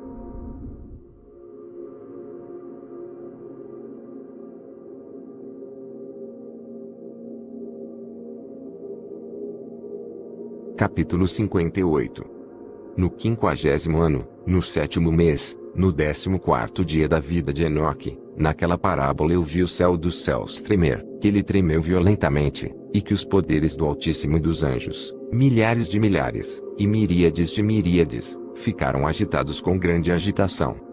E quando eu olhei o ancião de dias estava sentado no trono de sua glória enquanto os anjos e santos, estavam em pé ao redor dele. Um grande tremor veio sobre mim, meus lombos foram curvados e soltos, meus rins foram dissolvidos, e eu caí sobre a minha face. O Santo Miguel, outro santo anjo, um dos santos, foi enviado, o qual levantou-me. E quando ele levantou-me, meu espírito retornou, pois eu fui incapaz de suportar essa visão de violência, sua agitação e o choque do céu. Então o Santo Miguel disse-me: Por que estás perturbado com essa visão? Desde então tem existido o dia da misericórdia, ele tem sido misericordioso e magnânimo com todos os que habitam sobre a terra. Mas quando o tempo vier, então o poder, a punição, e o julgamento tomarão lugar, o qual o Senhor dos Espíritos preparou para aqueles que se prostrarem para o julgamento da retidão, para aqueles que renunciarem àquele julgamento, e para aqueles que tomam seu nome em vão. Aquele dia foi preparado para os eleitos como um dia de convênio, e para os pecadores como um dia de inquisição. Naquele dia dois monstros serão distribuídos como alimento, um monstro fêmea, cujo nome é Leviatã, habitando nas profundezas do mar, acima das fontes de águas. E um monstro macho, cujo nome é Behemoth, o qual possui, movendo-se em seu ventre, o deserto invisível. Seu nome era Dendaem. A leste do jardim, onde os eleitos e os justos habitarão, onde ele recebeu de meu ancestral, desde Adão o primeiro dos homens, cujo homem o Senhor dos Espíritos fez.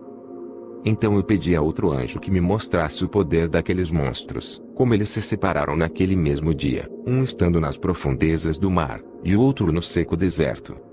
E ele disse: Tu, filho do homem, estás aqui desejoso de entendimento das coisas secretas. E o anjo da paz, o qual estava comigo, disse: Estes dois monstros estão preparados pelo poder de Deus para tornarem-se alimento, para que a punição de Deus não seja em vão. Então crianças serão mortas com suas mães, e os filhos com seus pais. E quando a punição do Senhor dos Espíritos continuar, sobre eles ela continuará, para que a punição do Senhor dos Espíritos não aconteça em vão. Depois do que, o julgamento existirá com misericórdia e longanimidade. Capítulo 59 Então outro anjo, o qual estava comigo, me falou, e mostrou-me o primeiro e o último dos segredos em cima no céu, e nas profundezas da terra, nas extremidades do céu e nas fundações dela, e no receptáculo dos céus.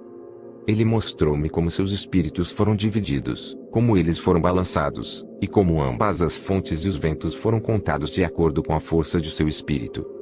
Ele me mostrou o poder da luz da lua, que seu poder é justo, bem como as divisões das estrelas, de acordo com seus respectivos nomes, que cada divisão é separada, que os relâmpagos iluminam, que suas tropas imediatamente obedecem, e que uma cessação toma lugar durante o trovão em continuação de seu som.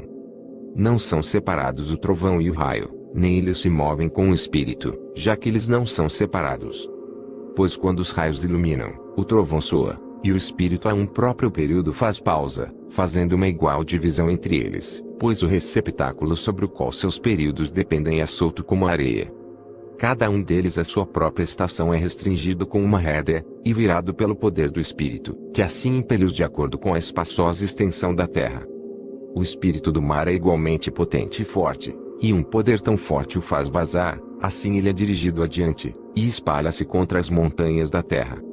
O espírito da geada tem seu anjo, no espírito do granizo ele é um bom anjo, o espírito da neve cessa em sua força, e um espírito solitário está nele, o qual acende dele como vapor, e é chamado refrigeração. O espírito da névoa também habita com eles em seu receptáculo, mas ele tem um receptáculo para si mesmo, pois seu progresso está no esplendor, na luz e na escuridão, no inverno e no verão. Seu receptáculo é brilho, e um anjo está nele.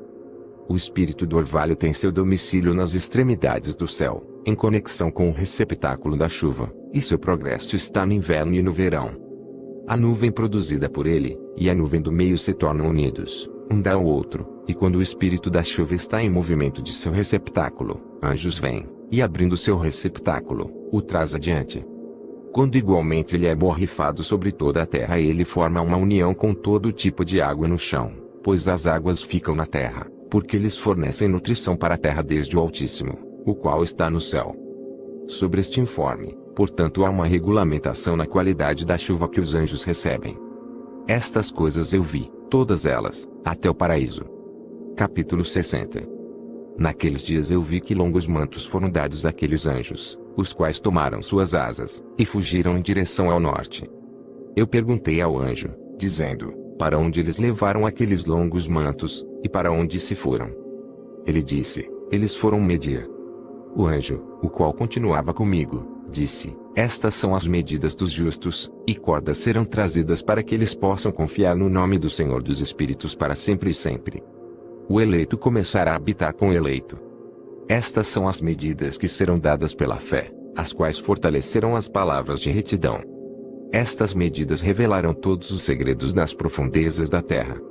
E acontecerá que aqueles que foram destruídos no deserto, e os que foram devorados pelos peixes do mar, e pelas bestas do campo, retornarão e confiarão no dia do eleito, pois ninguém perecerá na presença do Senhor dos Espíritos, nem ninguém será capaz de perecer.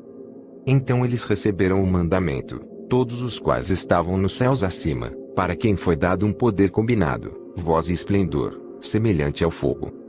E primeiro, com suas vozes eles abençoaram-no, exaltaram-no, glorificaram-no com sabedoria, e atribuíram a ele sabedoria com a palavra, e com o sopro da vida. Então o Senhor dos Espíritos assentado sobre o trono de sua glória, o eleito, o qual julgará todas as obras do santo acima no céu, e numa balança ele pesará suas ações.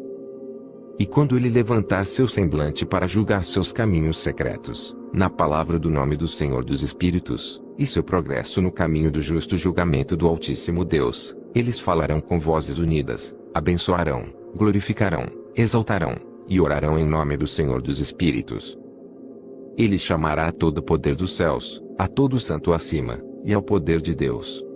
O querubim, o serafim, o ofanim, todos os anjos de poder, e todos os anjos dos senhores, a saber, do eleito, e do outro poder, o qual estava sobre a água naquele dia, e levarão suas vozes unidas, abençoarão, glorificarão, orarão, e exaltarão com o espírito da fé, com o espírito da sabedoria e da paciência, com o espírito da misericórdia, com o espírito do julgamento e da paz, e com o espírito da benevolência, todos dirão com vozes unidas: Abençoado é ele, e o nome do Senhor dos Espíritos será abençoado para sempre e sempre. Todos, os quais não dormem, o abençoarão acima no céu.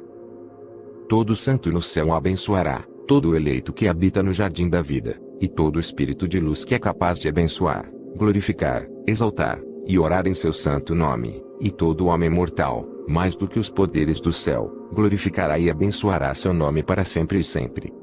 Pois grande é a misericórdia do Senhor dos Espíritos, magnânimo ele é, e todas as suas obras, todo o seu poder, grande como são as coisas que ele tem feito, tem revelado aos santos e eleitos, em nome do Senhor dos Espíritos. Capítulo 61 Então o Senhor ordenou os reis, os príncipes, os exaltados, e aqueles que habitam na terra dizendo, Abri vossos olhos, e elevai vossas buzinas se sois capazes de compreender o eleito. O Senhor dos Espíritos assentou-se sobre o trono de sua glória. E o espírito de retidão foi colocado sobre ele. A palavra de sua boca destruirá todos os pecadores e todos os mundanos, os quais perecerão na sua presença. Naquele dia todos os reis, os príncipes, os exaltados e todos os que possuem a terra, se colocarão em pé, verão e perceberão aquele que está sentado no trono da sua glória, que diante dele os santos serão julgados em retidão. E que nada que será falado diante dele, será falado em vão. Inquietação virá sobre eles, como sobre uma mulher em trabalho de parto, cujo labor é severo, quando seu filho vem à boca do ventre e ela encontra assim dificuldade de dar à luz. Uma porção deles olhará para a outra. Eles ficarão atônitos e baixarão seu semblante, e aflição os prenderá quando eles virem o filho da mulher assentado sobre o seu trono de glória. Então os reis, os príncipes, e todos os que possuem a terra glorificarão aquele que tem domínio sobre todas as coisas, aquele que esteve em conselho, Pois desde o princípio o Filho do Homem existiu em segredo, o qual o Altíssimo preservou na presença do seu poder, e foi revelado aos eleitos. Ele semeará a congregação dos santos e dos eleitos, e todo eleito ficará diante dele naquele dia. Todos os reis, príncipes, o exaltado, e aqueles que governam sobre toda a terra cairão sobre suas faces diante dele, e o adorarão. Eles colocarão suas esperanças neste Filho do Homem, orarão a ele, e implorarão por misericórdia, então o Senhor dos Espíritos se apressará em expeli-los da sua presença. Suas faces ficarão cheias de confusão, e suas faces se cobrirão de escuridão. Os anjos os tomarão para castigo. Aquela vingança poderá ser infligida naqueles que têm oprimido seus filhos e seus eleitos. E eles se tornarão como um exemplo, aos santos, aos seus eleitos. Através deles estes serão feitos jubilosos, pois a ira do Senhor dos Espíritos descansará sobre eles. Então a espada do Senhor dos Espíritos se embebedará com seu sangue, mas os santos e eleitos serão salvos naquele dia, a face dos pecadores, e dos mundanos daquele tempo em diante eles não verão. O Senhor dos Espíritos permanecerá sobre eles, e com este Filho do Homem eles habitarão, comerão, deitarão e levantarão, para sempre e sempre. Os santos e eleitos têm se levantado da terra. Têm deixado de deprimir seus semblantes, e terão sido vestidos com a vestimenta da vida. Aqueles vestidos da vida estão com o Senhor dos Espíritos, em cuja presença suas vestimentas não envelhecerão, nem será diminuída sua glória. Capítulo 62 Naqueles dias, os reis que possuíram a terra serão punidos pelos anjos de sua ira, onde quer que eles lhes sejam entregues, para que ele possa dar descanso por um curto período de tempo, e para que eles prostem-se diante dele, e adorem o Senhor dos Espíritos, confessando seus pecados diante dele. Eles abençoarão, e glorificarão o Senhor dos Espíritos, dizendo: Abençoado é o Senhor dos Espíritos, o Senhor dos Reis, o Senhor dos Espíritos, o Senhor dos Ricos, o Senhor da Glória, e o Senhor da Sabedoria. Ele iluminará toda coisa secreta. Seu poder é de geração a geração, e sua glória é para sempre e sempre. Profundos são todos os seus segredos incontáveis, sua retidão não pode ser calculada. Agora nós sabemos que devemos glorificar, e abençoar o Senhor dos Reis, o qual é Rei sobre todas as coisas. Eles também dirão: Quem nos tem permitido ficar para glorificar, louvar, abençoar e confessar na presença da Sua glória? E agora pequeno é o repouso que nós desejamos, mas nós não o encontramos, nós rejeitamos e não o possuímos. Luz passou diante de nós, e escuridão tem coberto nossos tronos para sempre. Pois nós não confessamos diante dele, não temos glorificado o nome do Senhor dos Reis, não temos glorificado o Senhor em todas as suas obras, mas temos confiado no cetro do nosso próprio domínio e da nossa glória. Naquele dia do nosso sofrimento e da nossa angústia ele não nos salvará, nem encontraremos descanso. Confessamos que nosso Senhor é fiel em todas as suas obras, em todos os seus julgamentos, e em sua retidão. Em seus julgamentos ele não paga nenhum respeito a pessoas, e nós devemos apartar-nos de sua presença por causa de nossos maus atos. Todos os nossos pecados são verdadeiramente sem número. Então eles dirão a si mesmos: Nossas almas estão saciadas com os instrumentos de crime, mas que não nos impede de descer ao ventre flamejante do inferno. Daí em diante, seus semblantes se encherão de escuridão e confusão diante do Filho do Homem, de cuja presença eles serão expulsos, e diante do qual a espada permanecerá expelindo-os. Assim diz o Senhor dos Espíritos, este decreto, e o julgamento contra os príncipes, os reis, os exaltados, e aqueles que possuem a terra, na presença do Senhor dos Espíritos. Capítulo 63 Eu vi outros semblantes naquele lugar secreto. Ouvi a voz de um anjo, dizendo: Estes são os anjos que desceram do céu à terra, revelaram segredos aos filhos dos homens, e seduziram os filhos dos homens para cometerem de pecado.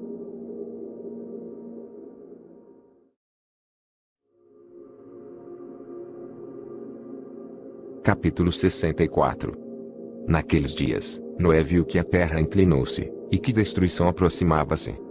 Então ele levantou os seus pés e foi para os confins da terra, para a habitação do seu bisavô Enoque. E Noé clamou com uma amarga voz: Ouvi-me, ouvi-me, ouvi-me, três vezes. E ele disse: Dize-me o que está ocorrendo sobre a terra, pois a terra trabalha, e é violentamente abalada. Certamente eu perecerei com ela. Depois disso, houve uma grande perturbação na terra, e uma voz foi ouvida desde o céu. Eu caí sobre minha face, então meu bisavô Enoque veio, e colocou-se ao meu lado. Ele disse-me, por que clamas a mim com um amargo clamor e lamentação? Um mandamento partiu do Senhor contra aqueles que habitam na terra, para que eles sejam destruídos, pois eles conhecem todo o segredo dos anjos, toda a obra opressiva, o poder secreto dos demônios, e todo o poder daqueles que cometem sortilégios, tanto quanto daqueles que fazem imagens fundidas em toda a terra. Eles sabem como a prata é produzida do pó da terra, e como na terra a gota metálica existe, pois o chumbo e o estanho não são produzidos da terra como fonte primária de sua produção. Há um anjo colocado sobre ela, e o anjo luta para prevalecer. Depois disso meu bisavô Enoque agarrou-me com sua mão, levantando-me disse-me, vai, pois eu pedi ao Senhor dos Espíritos a respeito desta perturbação da terra, o qual respondeu, por conta da impiedade deles, seus inumeráveis julgamentos foram consumados diante de mim. Com respeito às luas eles inquiriram, e têm conhecimento de que a terra perecerá com aqueles que habitam sobre ela, e que estes não terão lugar de refúgio para sempre. Eles descobriram segredos, e eles são aqueles que têm sido julgados, mas não você, meu filho. O Senhor dos Espíritos sabe que tu és puro e bom, livre da reprovação do descobrimento de segredos.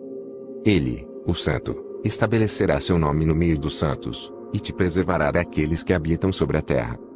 Ele estabelecerá tua semente em retidão, com domínio, e grande glória, e da tua semente se espalhará a retidão, e homens santos sem número para sempre.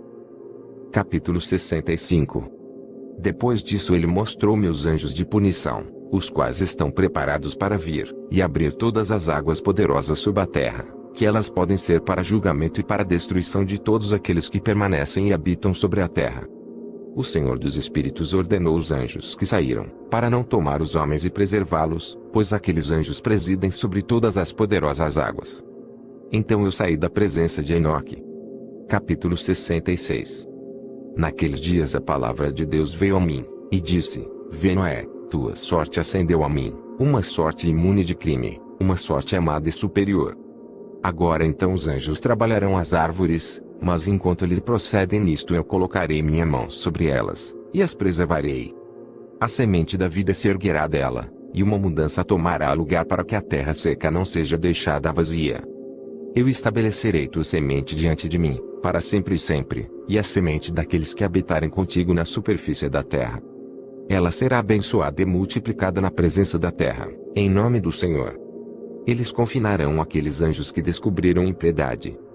Naquele vale ardente aqueles serão confinados, o qual ao princípio meu bisavô mostrou-me no oeste, onde há montanhas de ouro e prata, de ferro, de metal fluido, e de estanho. Eu vi aquele vale no qual há uma grande perturbação, e onde as águas são agitadas. E quando tudo isto foi executado, da massa fluida de fogo, e na perturbação que prevaleceu naquele lugar, levantou-se um forte cheiro de enxofre que se misturou com as águas, e o vale dos anjos que haviam sido culpados de sedução, queimou-se debaixo da terra. Através daquele vale rios de fogo também estavam fluindo, para os quais aqueles anjos serão condenados, os quais seduziram os habitantes da terra. E naqueles dias estas águas serão para os reis, aos príncipes, aos exaltados, e para os habitantes da terra, para a cura da alma e do corpo, e para o julgamento do espírito. Seus espíritos serão cheios de festa, para que eles possam ser julgados em seus corpos, porque eles negaram o Senhor dos Espíritos, e apesar de eles perceberem sua condenação dia após dia, não acreditaram em seu nome. E como a inflamação de seus corpos será grande, assim seus espíritos sofrerão uma transformação para sempre. Pois nenhuma palavra que é pronunciada diante do Senhor dos Espíritos será em vão. Julgamento veio sobre eles, porque eles confiaram em sua luxúria carnal, e negaram o Senhor dos Espíritos. Naqueles dias as águas daquele vale serão transformadas, pois enquanto os anjos forem julgados, o calor daquelas fontes de água sofrem uma alteração. E enquanto os anjos ascenderem, a água das fontes novamente sofrem uma alteração, e congelam. Então eu ouvi o Santo Miguel respondendo e dizendo: Este julgamento, com o qual os anjos serão julgados, dará testemunho contra os reis, príncipes, e aqueles que possuem a terra. Pois estas águas de julgamento serão para sua cura, e para a morte de seus corpos. Mas eles não perceberão, e não acreditarão, que as águas serão transformadas e tornadas como fogo, que arderá para sempre. Capítulo 67 Depois disto, ele deu-me as marcas características de todas as coisas secretas do livro do meu bisavô Enoque, e nas parábolas que haviam sido dadas a ele, inserindo-as para mim entre as palavras do livro das parábolas. Naquele momento Santo Miguel respondeu, e disse a Rafael, o poder do Espírito precipita-me daqui, e impele-me para fora. A severidade do julgamento, do secreto julgamento dos anjos, quem é capaz de observar a resistência daquele severo julgamento que aconteceu, e se tornou permanente sem ser dissolvido no seu lugar? Novamente o Santo Miguel respondeu e disse ao Santo Rafael, quem está lá, cujo coração não se abrandou por isto, e cujos rins não se afligiram com esta coisa. Julgamento saiu contra eles por aqueles que assim arrastaram-nos para fora, e que se foram, quando eles estavam na presença do Senhor dos Espíritos. De igual maneira também o santo Racael, disse Rafael, eles não estarão diante do olho do Senhor, já que o Senhor dos Espíritos foi ofendido por eles, pois como senhores eles têm se conduzido. Portanto ele traz sobre eles, um secreto julgamento, para sempre e sempre. Pois nem o anjo, nem o homem recebe uma porção dele, mas eles só receberão seu próprio julgamento para sempre e sempre. Capítulo 68 Depois deste julgamento eles estarão assombrados e irritados, pois serão exibidos aos habitantes da terra. Eis os nomes destes anjos. Estes são seus nomes, o primeiro deles, é Samiasa, o segundo, é Asticapa, o terceiro, é Armen, o quarto, Cacabael, o quinto, Turel, o sexto, Rumiel, o sétimo, Daniel. O oitavo, Cael, o nono, Baraquel, o décimo, Azazel, o décimo primeiro, Armeus, o décimo segundo, Batarial, o décimo terceiro, Bazazael, o décimo quarto, Ananel, o décimo quinto, Turial. O décimo sexto, Simapizel, o décimo sétimo, Ietarel, o décimo oitavo, Tumael, o décimo nono, Tarel, o vigésimo, Rumel, o vigésimo primeiro, Azaziel. Estes são os principais, chefes, dos anjos, e os nomes dos líderes de suas centenas, e seus líderes de cinquenta, e os líderes de suas dezenas. O nome do primeiro, é Ecum, ele foi quem seduziu todos os filhos dos santos anjos, e fez com que descessem à terra, conduzindo desencaminhadamente a descendência dos homens. O nome do segundo é Quezabel, o qual apontou mau conselho aos filhos dos santos anjos e conduziu-os a corromperem seus corpos gerando humanos. O nome do terceiro é Gadriel, ele descobriu todo o golpe de morte aos filhos dos homens. Ele seduziu Eva, e descobriu aos filhos dos homens os instrumentos de morte, o casaco de malha, o escudo, e a espada para a matança, todo instrumento de morte para os filhos dos homens.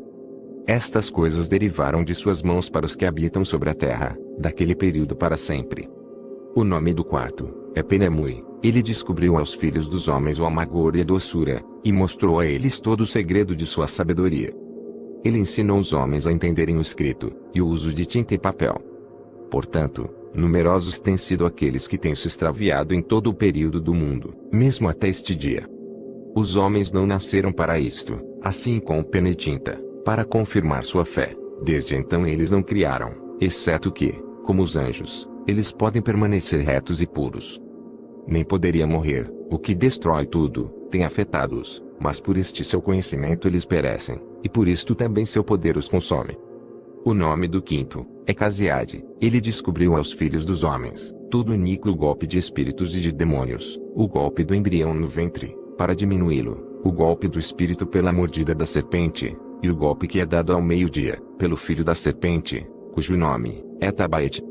Este é o número de Casbel, a parte principal do juramento que o Altíssimo, habitando em glória, revelou aos santos. Seu nome é Beca. Ele falou ao Santo Miguel, para que revelasse a eles o nome sagrado, para que eles pudessem entender o sagrado nome, e assim lembrar do juramento, e para que aqueles que apontaram toda coisa secreta aos filhos dos homens, possam tremer sob aquele nome e juramento. Este é o poder do juramento, pois poderoso ele é, e forte. E estabelecido este juramento de Acai, pela instrumentalidade do Santo Miguel. Estes são os segredos deste juramento, e por ele eles foram confirmados. Os céus estiveram em suspenso por ele antes que o mundo fosse feito, para sempre. Por ele a terra foi inundada no dilúvio, enquanto das partes escondidas dos montes as águas agitadas, as águas saíram desde a criação até o fim do mundo. Por este juramento o mar foi formado e a sua fundação. Durante o período desta fúria ele estabeleceu a areia contra ele, a qual continua imutável para sempre, e por este juramento o abismo foi feito forte, e não é removível de sua estação para sempre e sempre. Por este juramento o sol e a lua completam seu progresso, nunca se desviando do comando que lhes foi dado para sempre e sempre.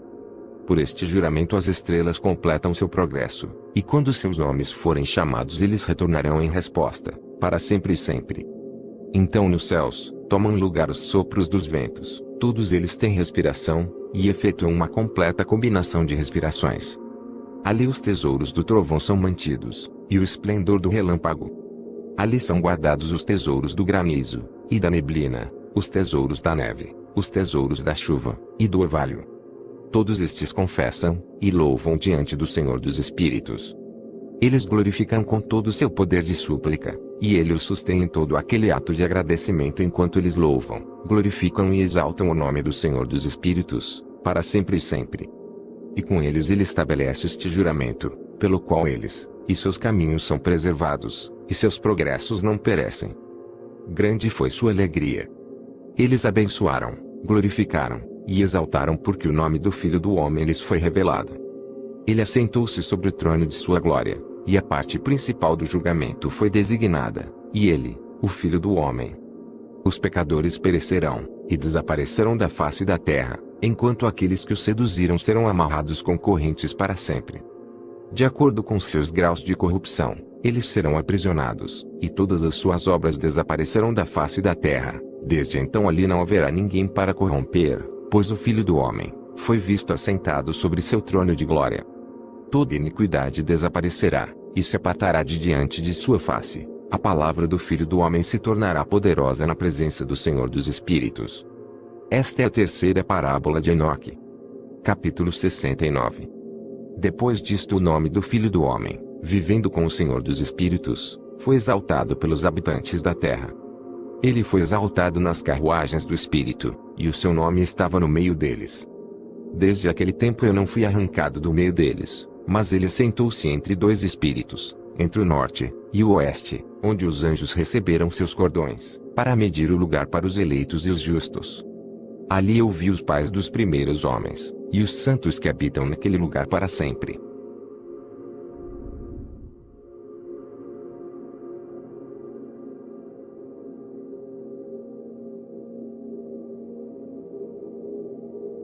Capítulo 70 Depois disso meu espírito foi ocultado, ascendendo aos céus. Eu vi os filhos dos santos anjos andando em chamas de fogo, cujas vestimentas e mantos eram brancos, e cujos semblantes eram transparentes como cristal. Eu vi dois rios de fogo brilhando como jacinto. Então caí sobre minha face diante do Senhor dos Espíritos. E Miguel, um dos arcanjos, tomou-me pela mão direita e levantou-me, e trouxe-me para onde estava todo o segredo de misericórdia e retidão. Ele me mostrou todas as coisas ocultas das extremidades do céu, todos os receptáculos das estrelas, e o seu esplendor, desde quando elas saíram de diante da face do santo. Ele escondeu o espírito de Enoque no céu dos céus. Ali eu vi no meio daquela luz uma construção levantada com pedras de gelo, e no meio destas pedras vi vibrações de fogo vivo. Meu espírito viu ao redor o círculo desta habitação flamejante em uma de suas extremidades, que ali havia rios cheios de fogo vivo, o qual cercava-a. Então o serafim, o querubim, e o opanim rodearam-na, estes são aqueles que nunca adormecem, mas vigiam o trono de sua glória. Eu vi numeráveis anjos, milhares de milhares, e miríades de miríades, as quais rodeavam aquela habitação. Miguel, Rafael, Gabriel, Panuel, e os santos anjos que estavam acima nos céus foram, e saíram dele. Miguel, Rafael, e Gabriel saíram daquela habitação, e santos anjos inumeráveis. Estava com eles o ancião de dias, cuja cabeça era branca como algodão, e pura, e seu manto era indescritível. Então eu caí sobre minha face enquanto toda a minha carne era de sol, vida, e meu espírito tornou-se transformado. Eu clamei com alta voz com um poderoso espírito, abençoando, glorificando e exaltando. E aquelas bênçãos que procediam da minha boca tornaram-se aceitáveis na presença do ancião de dias. O ancião de dias veio com Miguel, e Gabriel, e Rafael, e Panuel, com milhares de milhares, e miríades de miríades, que não podiam ser enumerados.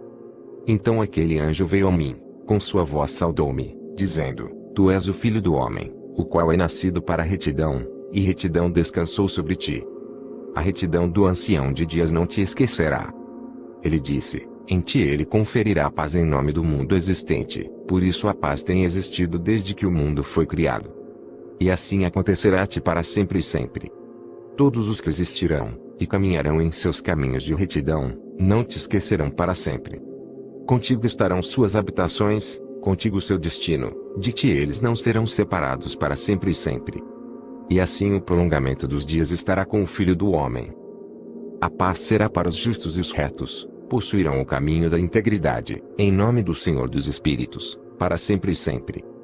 Capítulo 71 O livro das revoluções das luminárias dos céus, de acordo com as suas respectivas classes, seus respectivos poderes, seus respectivos períodos, seus respectivos nomes, os lugares onde elas começam seu progresso, e seus respectivos meses, que Uriel, o santo anjo que estava comigo, explicou-me, aquele que as administra. Toda a conta delas, de acordo com o exato ano do mundo para sempre, até que um novo trabalho seja efetuado, o qual será eterno. Esta é a primeira lei das luminárias. O sol e a luz chegam aos portões que estão ao leste, ao oeste, e no oeste dele, nos portões ocidentais do céu. Eu vi os portões onde o sol sai, e os portões onde o sol se põe, em cujos portões também a lua nasce, e se põe. Eu vi os condutores das estrelas, entre aqueles que precedem-nas, seis portões estão no nascente, e seis no poente do sol. Todos estes, respectivamente, um depois do outro, estão em nível, e numerosas janelas estão ao lado direito, e ao lado esquerdo destes portões. Primeiro avança aquela grande luminária, a qual é chamada Sol, cuja órbita é a órbita do céu, toda ela está repleta com esplêndido, e flamejante fogo. Sua carruagem, onde ela acende, o vento sopra.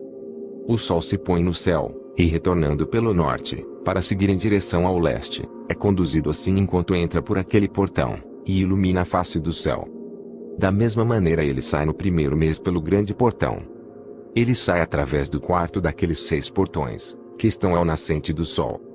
E no quarto portão, através do qual o sol com a lua prosseguem, na primeira parte dele, Lá existem doze janelas abertas das quais sai uma chama quando elas estão abertas em seus próprios períodos.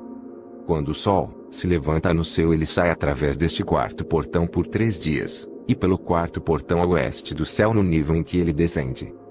Durante aquele período o dia é prolongado durante o dia, e a noite é encurtado durante a noite por 30 dias.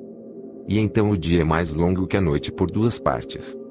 O dia é precisamente 10 partes, e a noite é 8. O sol sai através deste quarto portão, se põe nele, e volta para o quinto portão durante 30 dias, depois do que ele prossegue, e se põe nele, o quinto portão. Então o dia se torna prolongado por uma segunda porção de modo que ele é 12 partes, enquanto a noite se torna encurtada, e é apenas sete partes. O sol, então retorna para o leste, entrando no sexto portão, e nasce, e se põe no sexto portão, 31 dias, na contagem de seus sinais. Naquele período o dia é mais longo que a noite, sendo duas vezes tão longo quanto a noite, e chega a ser de 12 partes, mas a noite é encurtada, e se torna em seis partes. Então o sol nasce para que o dia possa ser encurtado, e a noite prolongada. E o sol retorna para o leste entrando pelo sexto portão, onde ele nasce, e se põe por 30 dias. Quando aquele período é completado, o dia chega a ser encurtado precisamente uma parte, de modo que ele é de 12 partes, enquanto que a noite é de sete partes. Então o sol vai do oeste, daquele sexto portão, e prossegue em direção ao leste nascendo no quinto portão por 30 dias, e se pondo novamente a oeste no quinto portão do oeste. Naquele período o dia chega a ser encurtado duas partes, e é de dez partes, enquanto que a noite é de oito partes.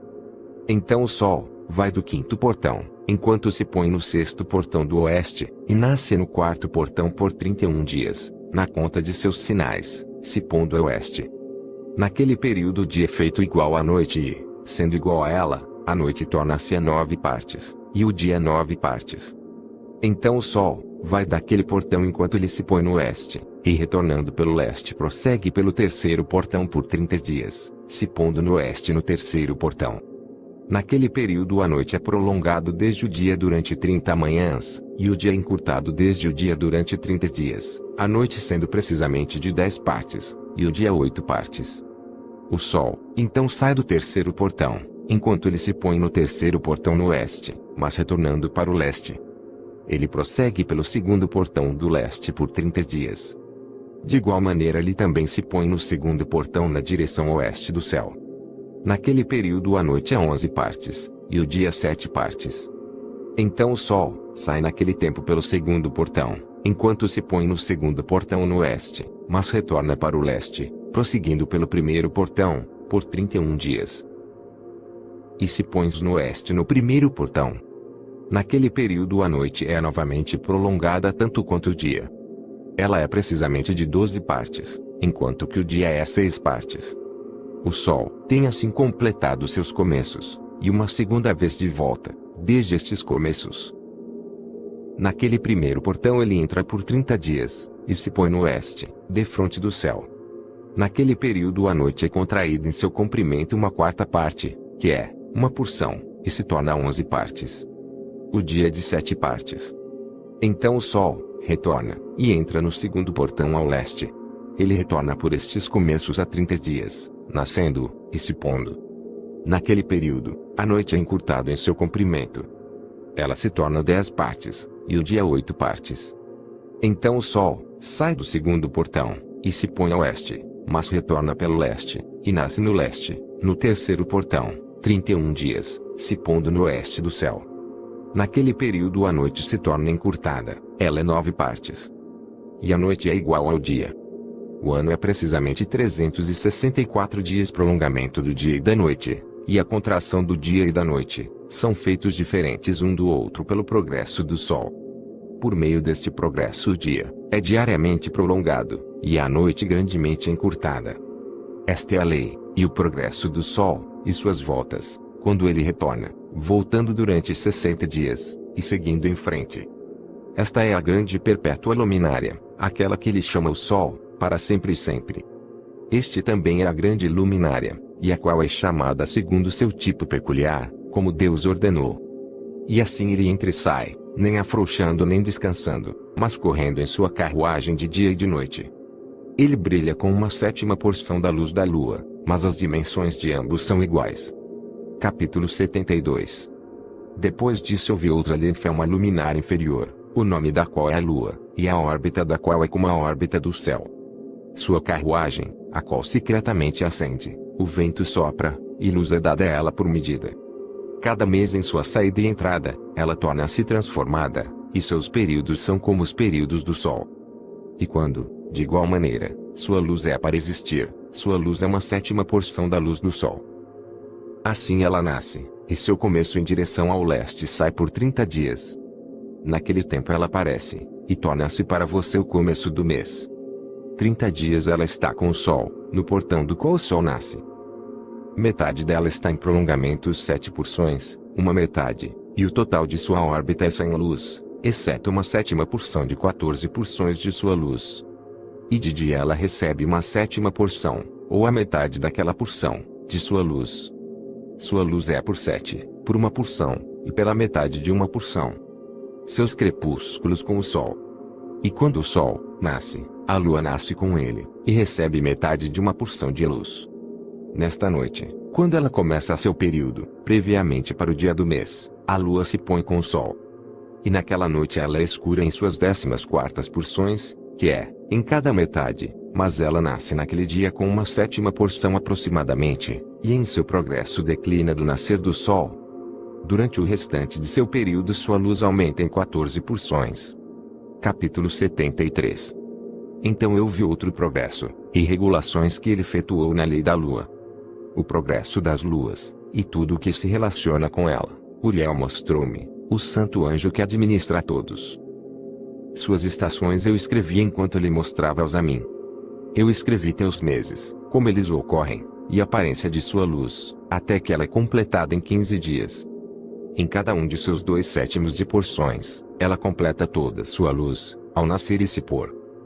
Em determinados meses ela muda seus crepúsculos, em determinados meses ela faz seu progresso através de cada portão. Em dois portões a lua se põe com o sol. Naqueles dois portões que estão no meio, no terceiro, e no quarto portão. Do terceiro portão ela sai por sete dias, e faz seu circuito. Novamente ela retorna para o portão do qual o sol nasce, e naquele ela completa toda a sua luz. Então ela declina do sol, e entra por oito dias no sexto portão, e retorna em sete dias para o terceiro portão, no qual o sol nasce. Quando o sol prossegue para o quarto portão, a lua sai por sete dias, até ela passar do quinto portão. Novamente ela retorna em sete dias para o quarto portão, e completando toda a sua luz, declina, e passa pelo primeiro portão, em oito dias, e retorna em sete dias para o quarto portão, do qual o sol nasceu. Assim eu vi suas estações, como de acordo com a ordem fixada dos meses o sol nasce, e se põe. Nesses tempos há um excesso de 30 dias pertencentes ao sol, em cinco anos, todos os dias pertencentes a cada ano de cinco anos, quando completados, somam 364 dias, e ao sol, e às estrelas, deles em cada um dos cinco anos, assim 30 dias pertencem a eles, de modo que a lua tem 30 dias a menos que o sol, e as estrelas, a lua traz em todos os anos exatamente, para que suas estações possam vir nem tão adiante nem tão para trás um simples dia, mas que os anos possam ser mudados com correta precisão nos 364 dias. Em três anos os dias são 1092, em cinco anos eles são 1820, e em oito anos 2920 dias. Para a Lua só corresponde em três anos 1062 dias. Em cinco anos ela tem 50 dias menos que o Sol, pois uma adição sendo feita 1062 dias, em cinco anos há 1770 dias, e os dias da Lua em oito anos são 2832 dias. Pois os seus dias em oito anos são menos que aqueles do Sol, por 80 dias, cujos 80 dias são sua diminuição em oito anos. O ano então se torna verdadeiramente completo de acordo com a estação da Lua, e a estação do Sol, o qual nasce em diferentes portões, o qual nasce, e se pões neles por trinta dias. Capítulo 74 Estes são os líderes dos chefes dos milhares, os quais presidem sobre toda a criação, e sobre todas as estrelas, com os quatro dias que são adicionados e nunca se separam do lugar a eles determinados, de acordo com o cálculo completo do ano. E estes servem quatro dias, os quais não são contados no cálculo do ano. Com respeito a eles, os homens erram grandemente, pois estas luminárias verdadeiramente servem, no lugar de habitação do mundo, um dia no primeiro portão, um dia no terceiro portão, um dia no quarto portão, e um dia no sexto portão. E a harmonia do mundo torna-se completo a cada 364 estados dele. Para os sinais, as estações, os anos, e Uriel me mostrou os dias, o anjo que o Senhor da Glória escolheu sobre todas as luminárias. Do céu no céu, e no mundo, para que possa governar na face do céu, e aparecendo sobre a terra, se tornam condutores dos dias e noites, o sol, a lua, as estrelas, e todas as luminárias do céu, que fazem seu circuito com todas as carruagens do céu. Então Uriel me mostrou doze portões abertos para o circuito das carruagens do sol, no céu, no qual os raios do sol batem. Deles procede calor sobre a terra, quando eles são abertos em suas determinadas estações. Eles são estão para os ventos, e o espírito da neblina, quando em suas estações eles são abertos, abertos no céu nas suas extremidades. Doze portões eu vi no céu, nas extremidades da terra, através do qual o sol, a lua e estrelas, e todas as obras do céu, procedem no seu nascer, e no seu crepúsculo. Muitas janelas também são abertas à direita, e à esquerda. Uma janela numa certa estação se torna extremamente quente. Assim também estão portões dos quais as estrelas saem, quando são comandadas, e nos quais se põe de acordo com seu número. Eu vi igualmente as carruagens do céu, correndo no mundo acima daqueles portões, nos quais se movimentam as estrelas que jamais declinam. Um deles é maior de todos, que vai ao redor de todo o mundo.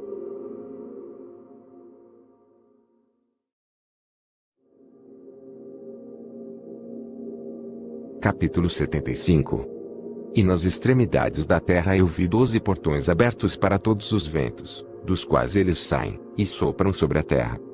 Três deles estão abertos em frente do céu, três do oeste, três no lado direito do céu, e três no lado esquerdo. Os três primeiros são aqueles que estão virados para o leste, três estão virados para o norte, três atrás daqueles que estão sobre a esquerda, virados para o sul, e três para o oeste. De quatro deles saem ventos de bênção, e de cura, e de oito vêm ventos de punição ou castigo, quando eles são enviados para destruir a terra, e o céu acima dela, todos os seus habitantes, e, e tudo que está nas águas, ou na terra seca. O primeiro destes ventos procede do portão oriental, através do primeiro portão ao leste, o qual se inclina para o sul. Deste portão saem a destruição, a aridez, o calor, e a perdição. Do segundo portão, o do meio, procede a equidade. Dele emanam a chuva, a abundância, a saúde, e o orvalho, e do terceiro portão ao norte, vem o frio, e a seca. Depois destes procedem os ventos do sul através de três principais portões. Através do seu primeiro portão, que inclina-se para o leste, vem um vento quente. Mas do portão do meio vem um agradável odor, orvalho, chuva, saúde e vida. Do terceiro portão, que está a oeste, vem orvalho, chuva, ruína e destruição. Depois desses estão os ventos do norte, que é chamado mar. Eles vêm dos três portões. O primeiro portão é aquele que está ao leste, inclinando-se a sul. Deste vem orvalho, chuva, ruína e destruição. Direto do portão do meio vem chuva, orvalho, vida e saúde. E do terceiro portão, que está ao leste, inclinando-se a sul, vem névoa, geada, neve, chuva, orvalho e destruição. Depois destes, no quarto quadrante estão os ventos do oeste. Do primeiro portão, inclinando-se ao norte, vem orvalho, chuva, geada, neve e frio. Do portão do meio vem chuva, saúde e bênção. E do último portão, que está ao sul, vem seca, destruição, queima e perdição. O informe dos doze portões dos quatro quadrantes do céu está terminada. Todas as suas leis, todas as suas imposições de punição, e a saúde produzida por eles, eu expliquei a ti, meu filho Matusalém. Capítulo 76 O primeiro vento é chamado oriental, porque é o primeiro. O segundo é chamado do sul, porque o Altíssimo desce, e frequentemente ali desce aquele que é abençoado para sempre. O vento ocidental tem o nome de diminuição, porque ali todas as luminárias do céu estão diminuídas, e descem. O quarto portão, cujo nome é do norte, é dividido em três partes, uma das quais é para a habitação do homem, outra parte para mares de águas, com vales, bosques, rios, lugares sombrios, e neve, e a terceira parte contém o paraíso. Sete altas montanhas eu vi, mais altas do que todas as montanhas da terra, de onde o congelamento procede, enquanto os dias, estações e anos passam. Sete rios eu vi sobre a terra, maiores que todos os rios, um dos quais toma seu curso do oeste, para um grande mar suas águas fluem. Dois vêm do norte para o mar, suas águas fluem para o mar da Eritreia, no leste. E com respeito aos outros quatro, eles tomam seu curso na cavidade do norte, dois para seu mar, o mar da Eritreia, e dois são derramados num grande mar, onde também é dito que é um deserto. Sete grandes ilhas eu vi no mar da terra. Sete no grande mar. Capítulo 77 Os nomes do sol são estes: um é Ariares, o outro Thomas. A lua tem quatro nomes. O primeiro é Azônia, o segundo, Ebla, o terceiro, Benazzi, e o quarto, Erai. Estes são as duas grandes luminárias, cujas órbitas são como as órbitas do céu, e as dimensões de ambos são iguais.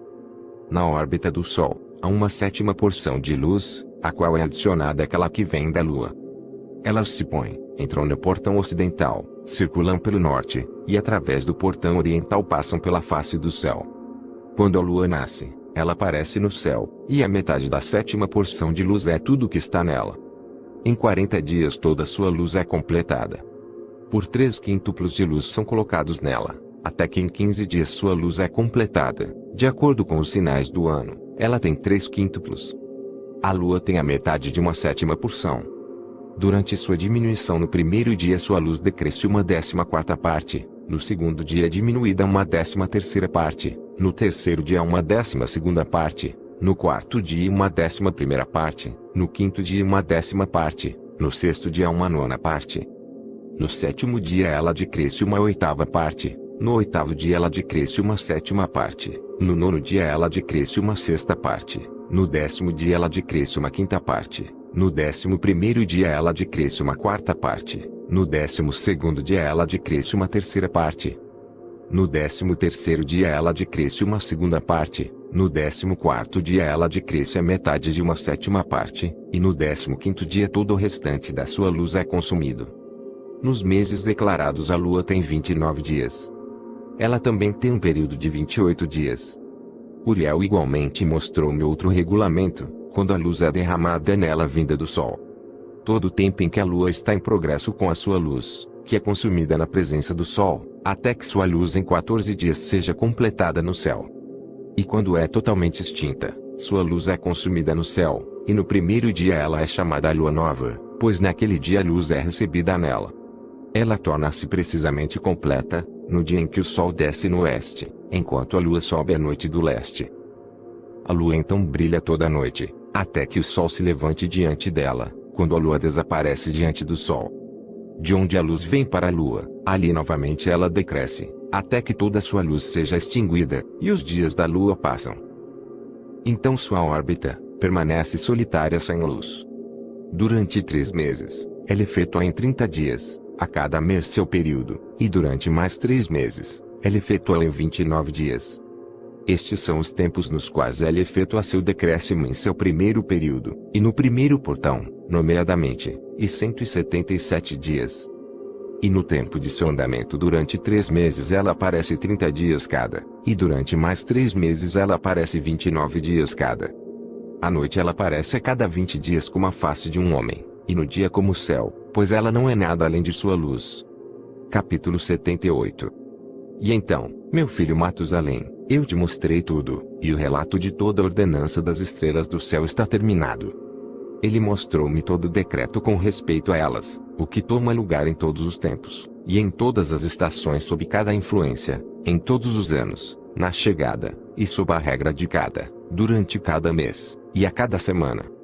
Ele mostrou-me também o decréscimo da lua, que é efetuada no sexto portão, pois naquele sexto portão sua luz é consumida. E lá é o começo do mês, e seu decréscimo é efetuado no sexto portão em seu período, até 177 dias são completados, de acordo com o modo do cálculo pelas semanas, 25 semanas e 2 dias. Seus períodos são menos que os do Sol, de acordo com a regra das estrelas, por cinco dias em meio ano precisamente. Quando aquela sua visível situação é completada. Assim é o aparecimento, e a semelhança de toda luminária, que Uriel, o grande anjo que as conduz, mostrou-me. Capítulo 79 Naqueles dias Uriel respondeu-me, e disse, Eu mostrei-te todas as coisas, ó Enoque, e todas as coisas eu te revelei. Você viu o sol, a lua, e aqueles que conduzem as estrelas do céu, que ocasionam todas as suas operações, estações, e chegadas para retorno. Nos dias dos pecadores os anos serão encurtados. Sua semente será retroagida em seu prolífico solo, e tudo o que é feito na terra será subvertido, e desaparecem em suas estações a chuva será restringida, e o céu ainda permanecerá. Naqueles dias, os frutos da terra serão tardios, e não florescerão na sua estação, e em sua estação, os frutos das árvores serão retidos. A lua mudará suas leis, e não será vista em seu período. Mas naqueles dias o céu será vista, e esterilidade tomará lugar nas fronteiras das grandes carruagens no oeste. O céu brilhará mais do que quando iluminado por ordem da luz, enquanto muitos chefes, entre as estrelas de autoridade, errarão, pervertendo seus caminhos e obras. Elas não aparecerão na sua estação, que lhes foi ordenada, e todas as classes de estrelas serão fechadas contra os pecadores. Os pensamentos daqueles que habitam na terra transgredirão dentro deles, e eles se perverterão em todos os seus caminhos. Eles transgredirão, e considerarão a si mesmos deuses, enquanto que o mal se multiplicará entre eles e castigo virá sobre eles, para que todos eles sejam destruídos. Capítulo 80 Ele disse, ó, Enoque, olha no livro que o céu tem gradualmente derramado, e, lendo o que está escrito nele, entenda toda a parte dele. Então eu olhei em tudo o que está escrito, e entendi tudo, lendo o livro, e todas as coisas escritas nele, e entendi tudo, todas as obras do homem. E de todos os filhos da carne sobre a terra, durante as gerações do mundo, Imediatamente depois eu vi o Senhor, o Rei da Glória, o qual tem assim para sempre o governante de toda a criação. E eu glorifiquei o Senhor, por conta de sua longanimidade, e bênçãos para com os filhos do mundo. Naquele tempo eu disse, abençoado é o homem, que morre justo e bom, contra quem nenhuma relação de crime foi escrito, e em quem iniquidade não é encontrada. Então aqueles três santos fizeram com que eu me aproximasse, e colocaram-me na terra, diante da porta da minha casa. E eles disseram-me: Explica tudo a Matusalém, teu filho, e informa a todos os teus filhos, que nenhuma carne será justificada diante do Senhor, pois Ele é seu Criador. Durante um ano nós te deixaremos com teus filhos, até que tenhas novamente retomado suas forças, para que possas instruir tua família. Escreve estas coisas, e explica-as aos teus filhos. Mas em outro ano, tu serás tomado do meio deles, e seus corações serão fortalecidos, Pois os eleitos apontará retidão para outros eleitos, os justos com os justos se regozijarão, congratulando-se uns com os outros, mas os pecadores com os pecadores morrerão. E os pervertidos com os pervertidos serão afogados. Aqueles que também agiram retamente morrerão por conta das obras dos homens, e serão reunidos por causa das obras dos iníquos. Naqueles dias eles terminaram de conversar comigo. E eu retornei para meus companheiros, abençoando o Senhor dos mundos, Capítulo 81 Agora, meu filho Matusalém, todas estas coisas eu te falei, e te escrevi. A você eu revelei tudo, e te dei os livros de tudo.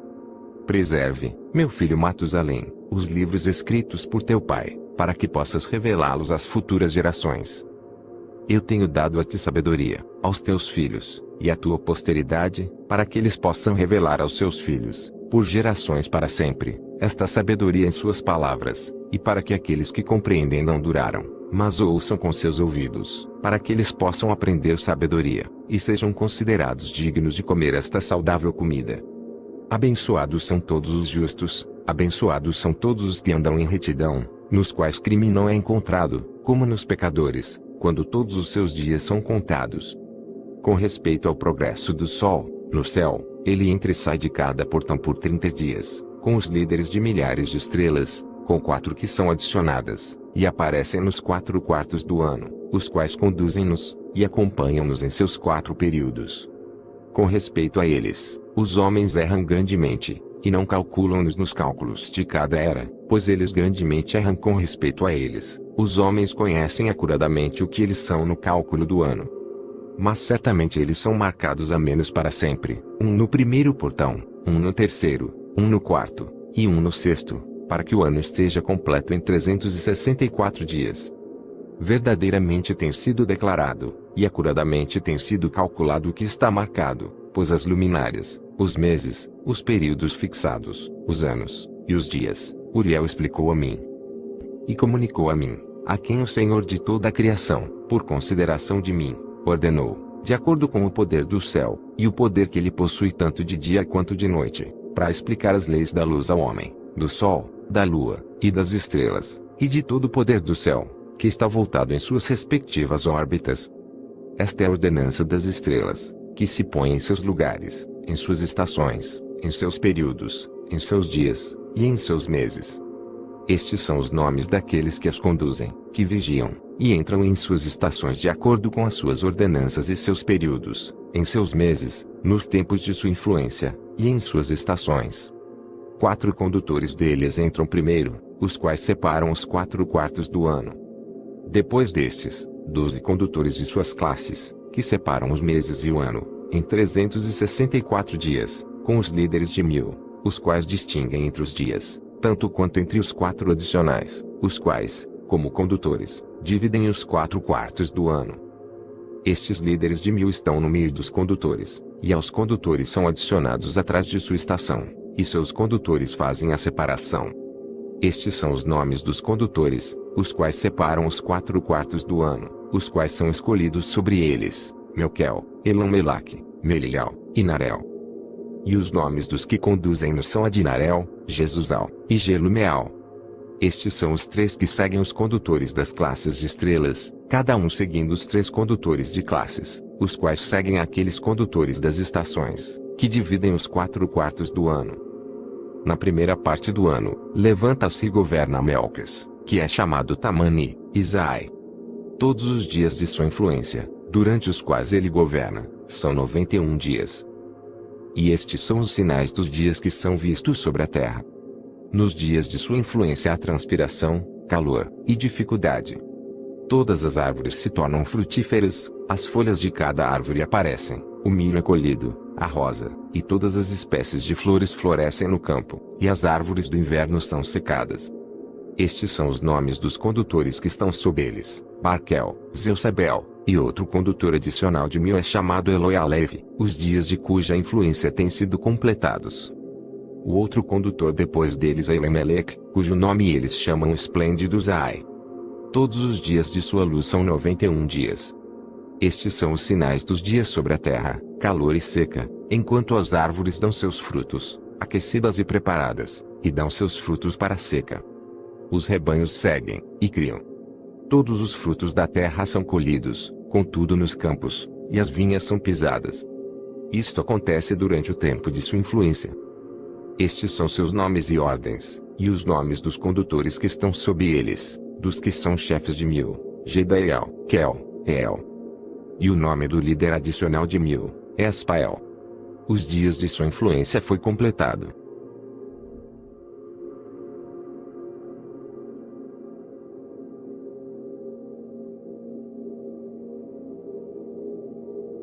Capítulo 82 E agora te mostrei, meu filho Matusalém, toda a visão que eu vi antes de você nascer. Eu relatarei outra visão, que eu vi antes que eu fosse casado, elas assemelham-se uma outra. A primeira foi quando eu estava aprendendo de um livro, e a outra eu estava casado com tua mãe.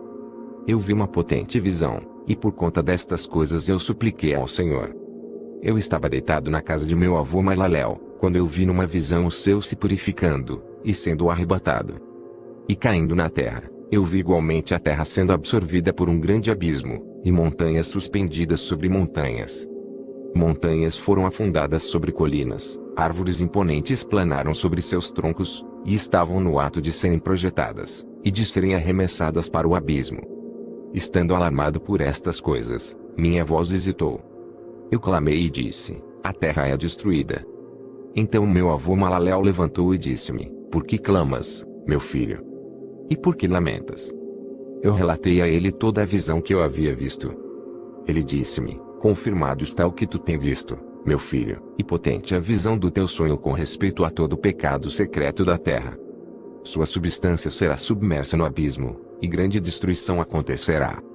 Agora, meu filho, levanta, e suplica ao Senhor da glória, pois tu és fiel, para que um remanescente possa ser deixado sobre a terra, e que ele possa não destruí-lo totalmente. Meu filho, toda esta calamidade sobre a terra descerá do céu, sobre a terra haverá grande destruição.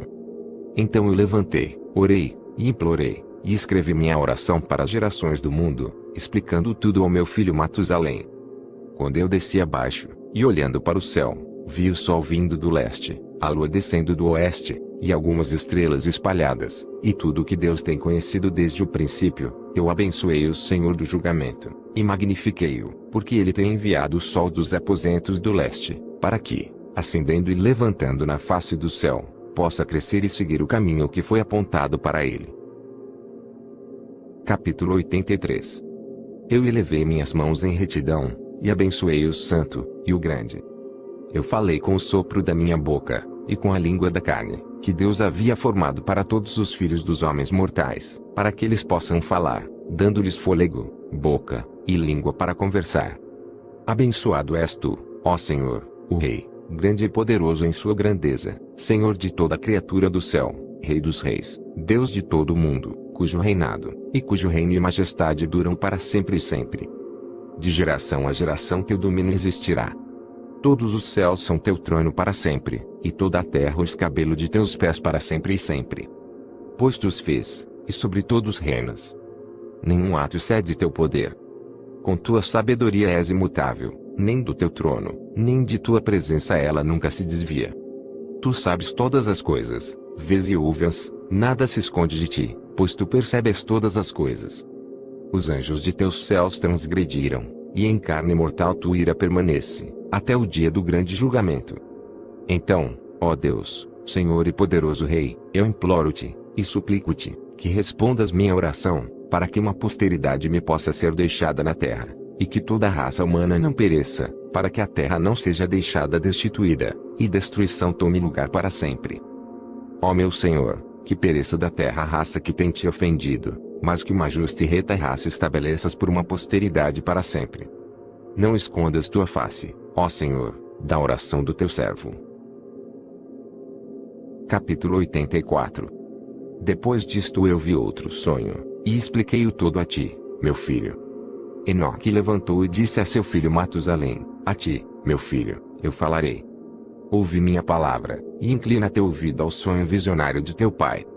Antes que eu tivesse casado com Edna, tua mãe, eu vi uma visão em minha cama, e vi, uma vaca crescer da terra, e esta vaca era branca. Depois disso uma novilha fêmea cresceu, e com ela outro bezerro, um deles era negro, e outro era vermelho. O bezerro negro então golpeou o vermelho, e o perseguiu sobre a terra. Daquele tempo em diante eu não pude ver nada mais a respeito do bezerro vermelho, mas o negro aumentou de tamanho, e uma novilha fêmea veio com ele. Depois disto eu vi muitas vacas procederam, reunindo-se a ele, e seguindo após ele. A primeira jovem fêmea também saiu da presença da primeira vaca, e procurou o bezerro vermelho, mas não o encontrou. E ela lamentou com grande lamentação, enquanto ela procurava por ele. Então eu olhei até que aquela primeira vaca veio até ela, e desse tempo em diante, ela se tornou silente, e cessou de lamentar. Depois disso ela pariu outra vaca branca. E novamente pariu muitas vacas e bezerros negros. Em meu sonho eu também percebi um touro branco, o qual de igual maneira cresceu, e se tornou um enorme animal. Depois dele muitas vacas brancas vieram, se juntando a ele.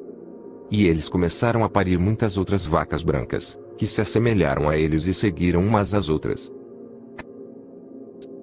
Capítulo 85 Novamente eu olhei atentamente, enquanto dormindo, e examinei o céu acima.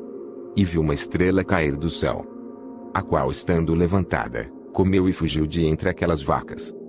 Depois disso eu vi outras grandes e vacas negras, e vi todas elas mudarem suas baias e pastagens, e vi seus jovens começam a lamentar um com o outro.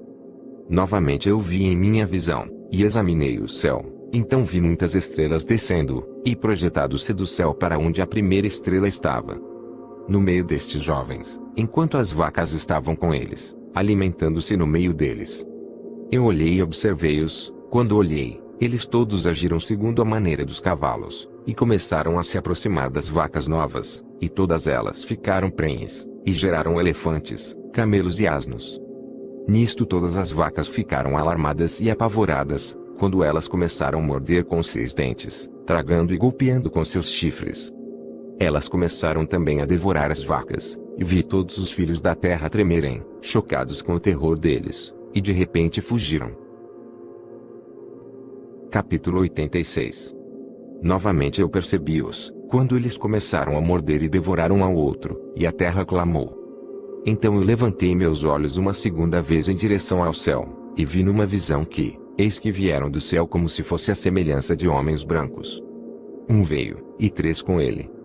Aqueles três, que vieram por último, pegaram-me pela minha mão, e ergueram-me das gerações da terra, e levaram-me a uma alta estação. Então eles mostraram-me uma elevada torre na terra, enquanto todo o monte tornou-se diminuído. E eles disseram: Permanece aqui, até que percebe o que virá sobre esses elefantes, camelos, e asnos, sobre as estrelas, e sobre as vacas. Capítulo 87 Então eu olhei para um dos quatro homens brancos, que veio primeiro. Ele segurou a primeira estrela que caiu do céu. E amarrando-a, mãos e pés, lançou-a a um vale, um vale estreito, profundo, estupendo, e escuro. Então um deles puxou sua espada, e deu aos elefantes, camelos, e asnos, que começaram a morder um ao outro. E toda a terra tremeu por causa deles. E enquanto eu vi a visão, eis, um daqueles quatro anjos que vieram, lançado do céu, reuniu e tocou todas as grandes estrelas, cuja forma assemelha-se parcialmente à dos cavalos, e amarrando-os todos, mãos e pés, lançou-as nas cavidades da terra. Capítulo 88 Então um daqueles quatro foi para as vacas brancas, e ensinou a elas um mistério. Enquanto as vacas estavam tremendo, ele nasceu e tornou-se um homem, e fabricou para si um grande barco. Nele ele habitou, e três vacas habitaram com ele naquele barco, que cobriu-os. Novamente eu elevei meus olhos para o céu, e vi um oponente telhado. Acima dele havia sete cataratas, que derramavam numa certa vila muita água. Novamente eu olhei, e vi que haviam fontes abertas na terra naquela grande vila. A água começou a ferver, e elevar-se sobre a terra, de modo que a vila não foi vista, enquanto todo o solo foi coberto com água. Muita água saiu dela, escuridão, e nuvens. Então eu examinei a altura desta água, e ela estava elevada acima da vila. Ela fluiu sobre a vila, e ficou mais alta do que a terra. Então todas as vacas que estavam juntas lá, enquanto eu olhava para elas, foram submersas, tragadas, e destruídas na água. Mas o barco flutuou sobre ela. Todas as vacas, os elefantes, os camelos, e os anos foram afogados na terra, e todo o gado. Eu não pude vê-los. Nem eles foram capazes de fugir, mas pereceram, e afundaram no abismo. Novamente eu vi numa missão até aquelas cataratas foram removidas daquele elevado telhado, e as fontes da terra se tornaram equalizadas, enquanto outros abismos foram abertos. Para os quais as águas começaram a descer, até a terra seca aparecer. O barco permaneceu na terra, a escuridão retrocedeu, e se tornou em luz. Então a vaca branca, que se tornou num homem, saiu do barco, e três vacas com ele. Uma das três vacas era branca, assemelhando-se àquela vaca, uma delas era vermelha como sangue, e uma delas era negra. E a vaca branca deixou-as. Então feras selvagens e pássaros começaram a surgir. De todos esses tipos diferentes reuniram-se leões, tigres, lobos, cães, javalis selvagens, raposas, coelhos e porcos, corujas, corvos e milhafres. Então a vaca branca nasceu no meio deles. E eles começaram a morder um ao outro, enquanto a vaca branca, que havia nascido no meio deles, trouxe um asno selvagem e uma vaca branca ao mesmo tempo e depois daquele muitos asnos selvagens. Então a vaca branca, a qual nasceu, deu uma porca negra selvagem e um cordeiro branco. Aquela porca selvagem também deu muitos suínos. E aquele cordeiro deu doze cordeiros. Quando aqueles doze cordeiros cresceram, eles entregaram um deles aos asnos. Novamente aqueles asnos entregaram aquele cordeiro aos lobos, e ele cresceu no meio deles. Então o Senhor trouxe as outras doze ovelhas, para que pudessem habitar e alimentar-se com ele no meio dos lobos. Eles multiplicaram-se, e houve abundância de pastos para eles.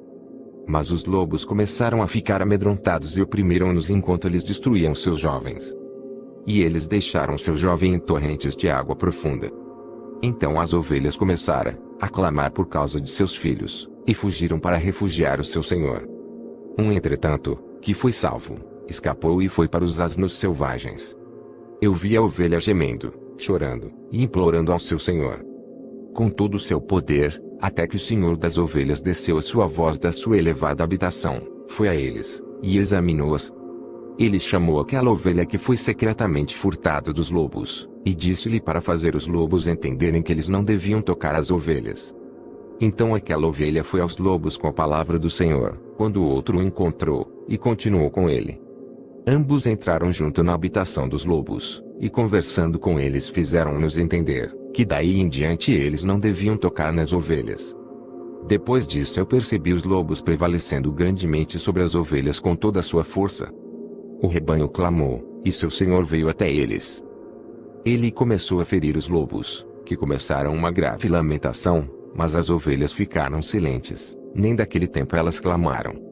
Então eu olhei para elas, até elas apartarem-se dos lobos. Os olhos dos lobos estavam cegos, os quais saíram e seguiram-nas com todo o seu poder. Mas o Senhor das ovelhas continuou com elas, e as conduziu. Todo o seu rebanho seguiu. Seu semblante ficou terrível e esplêndido, e glorioso era seu aspecto. Então os lobos começaram a seguir as ovelhas, até que eles alcançaram-nas num certo lago de água. Então aquele lago ficou dividido, a água erguendo-se em ambos os lados diante de sua face. E enquanto seu senhor estava conduzindo-as, ele colocou-se entre elas e os lobos. Os lobos, entretanto, não perceberam as ovelhas, mas foram no meio do lago, seguindo-as, e correndo atrás delas no lago de água. Mas quando eles viram o senhor das ovelhas, eles voltaram para fugir de diante de sua face. Então a água do lago retornou, e repentinamente, de acordo com a sua natureza. Ela se tornou cheia, e levantou-se, até que cobriu os lobos. E eu vi que todos eles que haviam seguido as ovelhas pereceram e foram afogados. Mas as ovelhas passaram sobre esta água, continuando para o deserto, que estava sem água e grama. E eles começaram a abrir seus olhos e a ver. Então eu vi o Senhor das ovelhas examinando-as, e dando-lhes água e grama. As ovelhas já mencionadas continuavam com elas, e conduzindo-as. E quando ele tinha subido ao topo de uma alta rocha, o Senhor das ovelhas enviou a elas. Depois disso eu vi seu Senhor colocado diante delas, com um aspecto terrível e severo. E quando elas viram-no, elas ficaram amedrontadas com seu semblante. Todas elas ficaram alarmadas, e tremeram. Elas clamaram para aquela ovelha, e para aquela outra ovelha que estava com ele, e o qual estava no meio delas, dizendo: Nós somos capazes de permanecer diante do nosso Senhor, ou de olhar para ele. Então aquela ovelha que os conduziu saiu, e subiu ao topo da rocha, enquanto as ovelhas que restaram começaram a ficar cegas, e a vagar pelo caminho que ele lhes havia mostrado, mas ele não soube. Seu senhor, entretanto, estava movido de grande indignação contra eles, e quando aquela ovelha soube o que havia acontecido, ele desceu do topo da rocha, e veio a eles, descobriu que havia muitos, que se tornaram cegos, e tinham desviado de seu caminho. Tão logo elas viram-no, temeram, e tremeram na sua presença, e ficaram desejosos de retornar ao seu rebanho. Então aquela ovelha, tomando consigo outra ovelha, foi aqueles que tinham se perdido. E depois disso começou a matá-los. Eles ficaram aflitos ao seu semblante, então ele fez com que aqueles que tinham se desviado retornassem, os quais voltaram para seu rebanho. Eu igualmente vi naquela visão, que esta ovelha se tornou um homem, construiu uma casa para o senhor do rebanho, e fez todos eles ficarem na casa. Eu vi também que aquela ovelha, que procedeu a encontrar esta ovelha, seu condutor, morreu. Eu vi também que toda a grande ovelha pereceu, enquanto que as menores subiram em seu lugar, entraram num pasto, e aproximaram-se de um rio de água. Então aquela ovelha, seu condutor, que se tornou um homem, foi separado delas, e morreu. Todo o rebanho procurou por ele, e clamou por ele com amarga lamentação. Eu vi também que eles cessaram de clamar por aquela ovelha e passaram sobre o rio de água. E que lá se levantou outra ovelha, todas de quem as conduziu, em vez daqueles que foram mortos, os quais tinham previamente conduzido-as.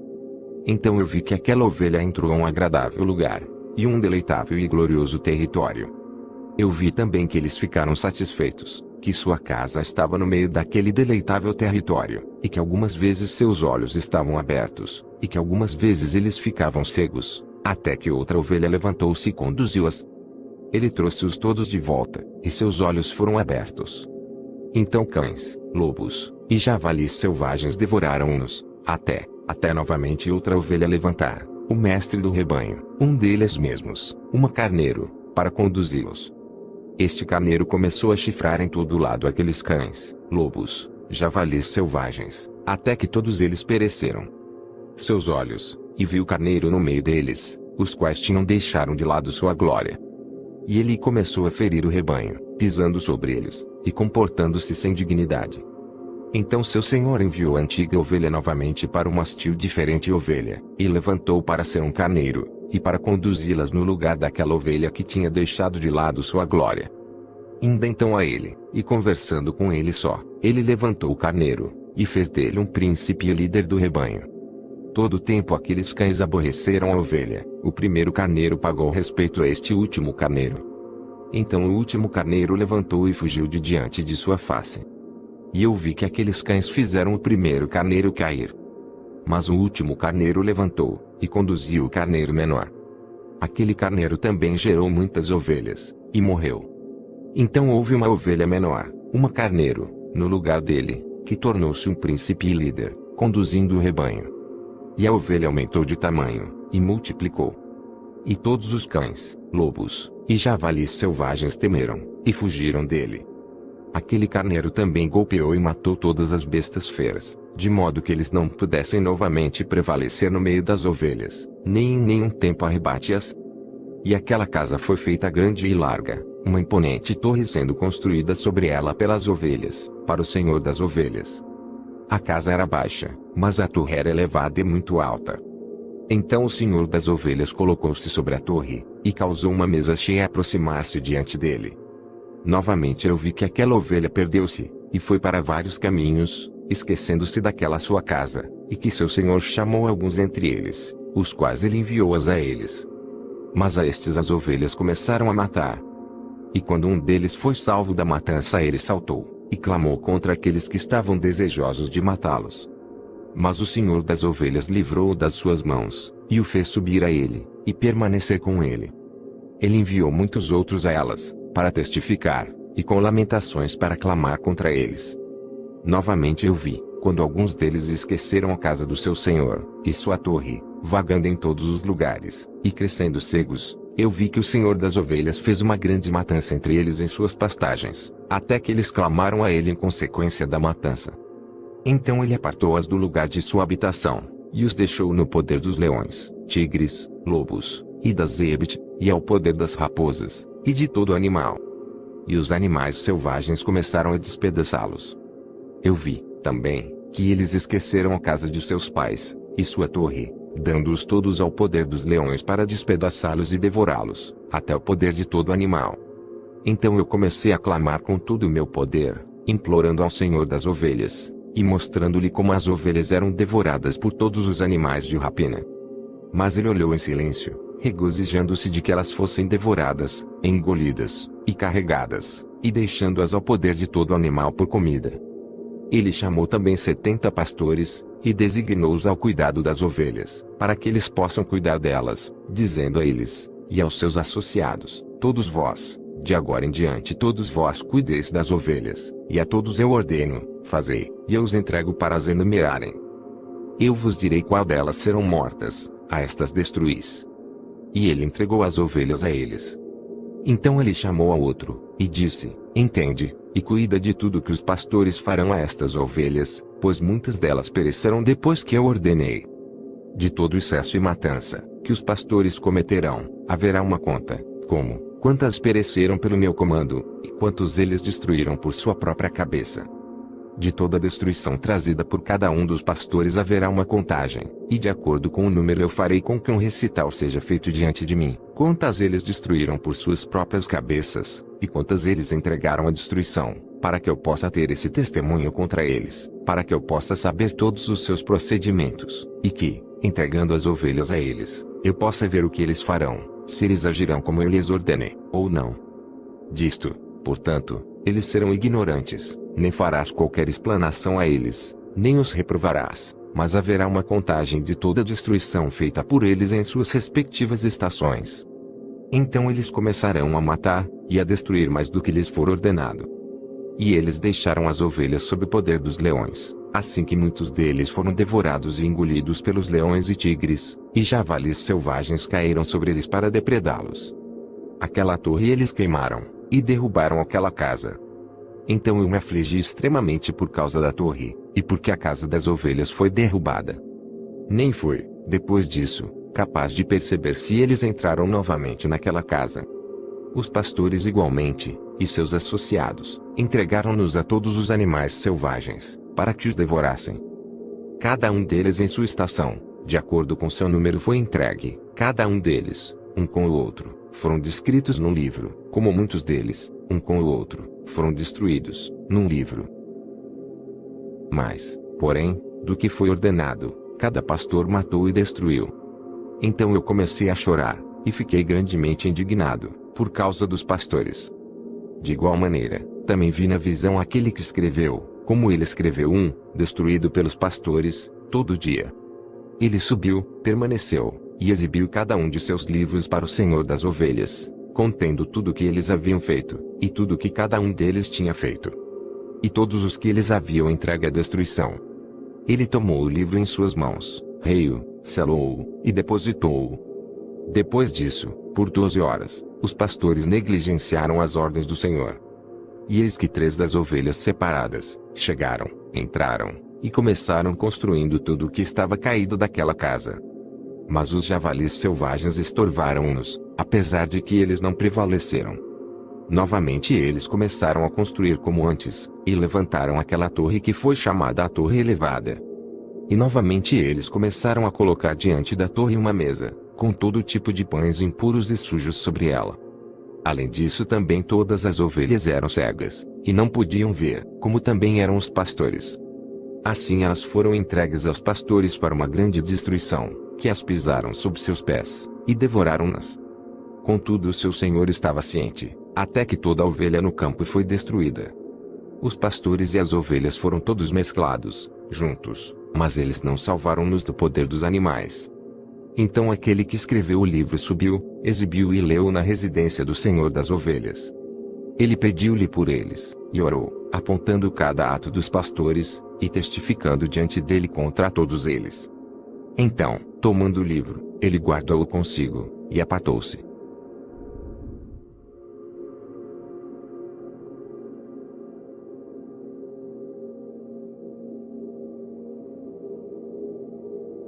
Capítulo 89 E eu observei durante o tempo, que assim 37 pastores estiveram inspecionando, todos dos quais terminaram em seus respectivos períodos como primeiro. Outros então receberam-nos em suas mãos, para que pudessem cuidar delas em seus respectivos períodos, cada pastor em seu próprio período. Depois disso eu vi na visão, que todos os pássaros do céu chegaram, águias, o viveiro, o papagaio e corvos. A água instruiu a todas. Elas começaram a devorar as ovelhas, a picar seus olhos, e a comer seus corpos. A ovelha então clamou, pois seus corpos foram devorados pelos pássaros. Eu também clamei, e gemi em meu sono contra os pastores que cuidavam do rebanho. E olhei, enquanto as ovelhas eram comidas pelos cães, pelas águias e pelos corvos. Eles não deixaram seus corpos, nem sua pele, nem seus músculos, e somente seus ossos restaram, até seus ossos caíram sobre o chão. E a ovelha ficou diminuída. Eu também observei durante o tempo, que 23 pastores estavam cuidando, os quais completaram seus respectivos períodos, 58 períodos. Então pequenos cordeiros nasceram daquela ovelha branca, que começaram a abrir seus olhos e a ver, chorando pela ovelha. A ovelha, porém, não clamou a eles, nem ouviu o que eles lhe diziam, mas ficou muda, segue obstinada em maior intensidade.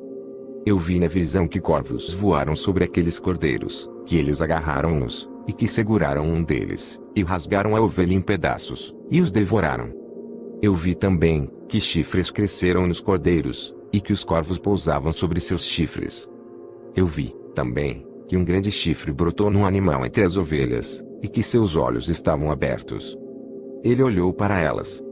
seus olhos estavam bem abertos, e ele clamava para elas. Então o Ibex viu, todos eles correram para ele.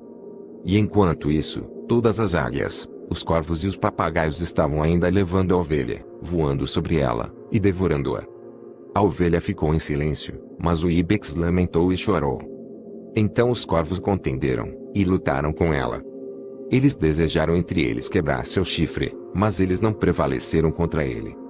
Eu olhei para eles, até os pastores, as águias, os abutres, e os papagaios vieram.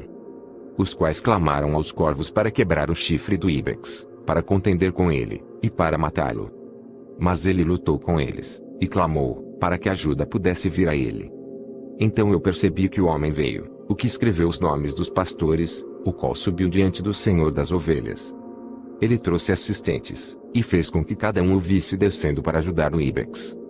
Eu percebi também que o Senhor das ovelhas veio a elas com ira, enquanto todos aqueles que viram-no fugiram, todos caíram em seu tabernáculo diante de sua face, enquanto todas as águias, os corvos e papagaios se reuniram e trouxeram com eles todas as ovelhas do campo. Todos vieram juntos, e impediram de quebrar o chifre do Ibex. Então eu vi aquele homem que escreveu o livro e a palavra do Senhor, abriu o livro da destruição, daquela destruição com os últimos doze pastores, e o mostrou diante do Senhor das ovelhas, para que eles destruíssem mais do que aqueles que os precederam.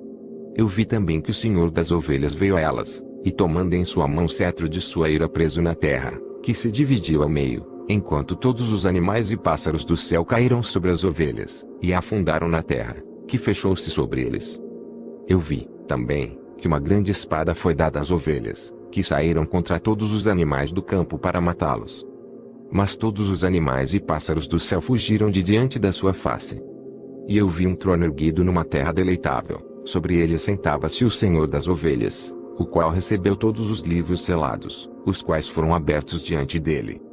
Então o Senhor chamou os primeiros sete brancos, e ordenou-os trazerem diante dele a primeira de todas as estrelas, a qual precedeu as estrelas que se assemelhavam parcialmente à forma de cavalos, a primeira estrela, que caiu primeiro, e eles trouxeram-na diante dele.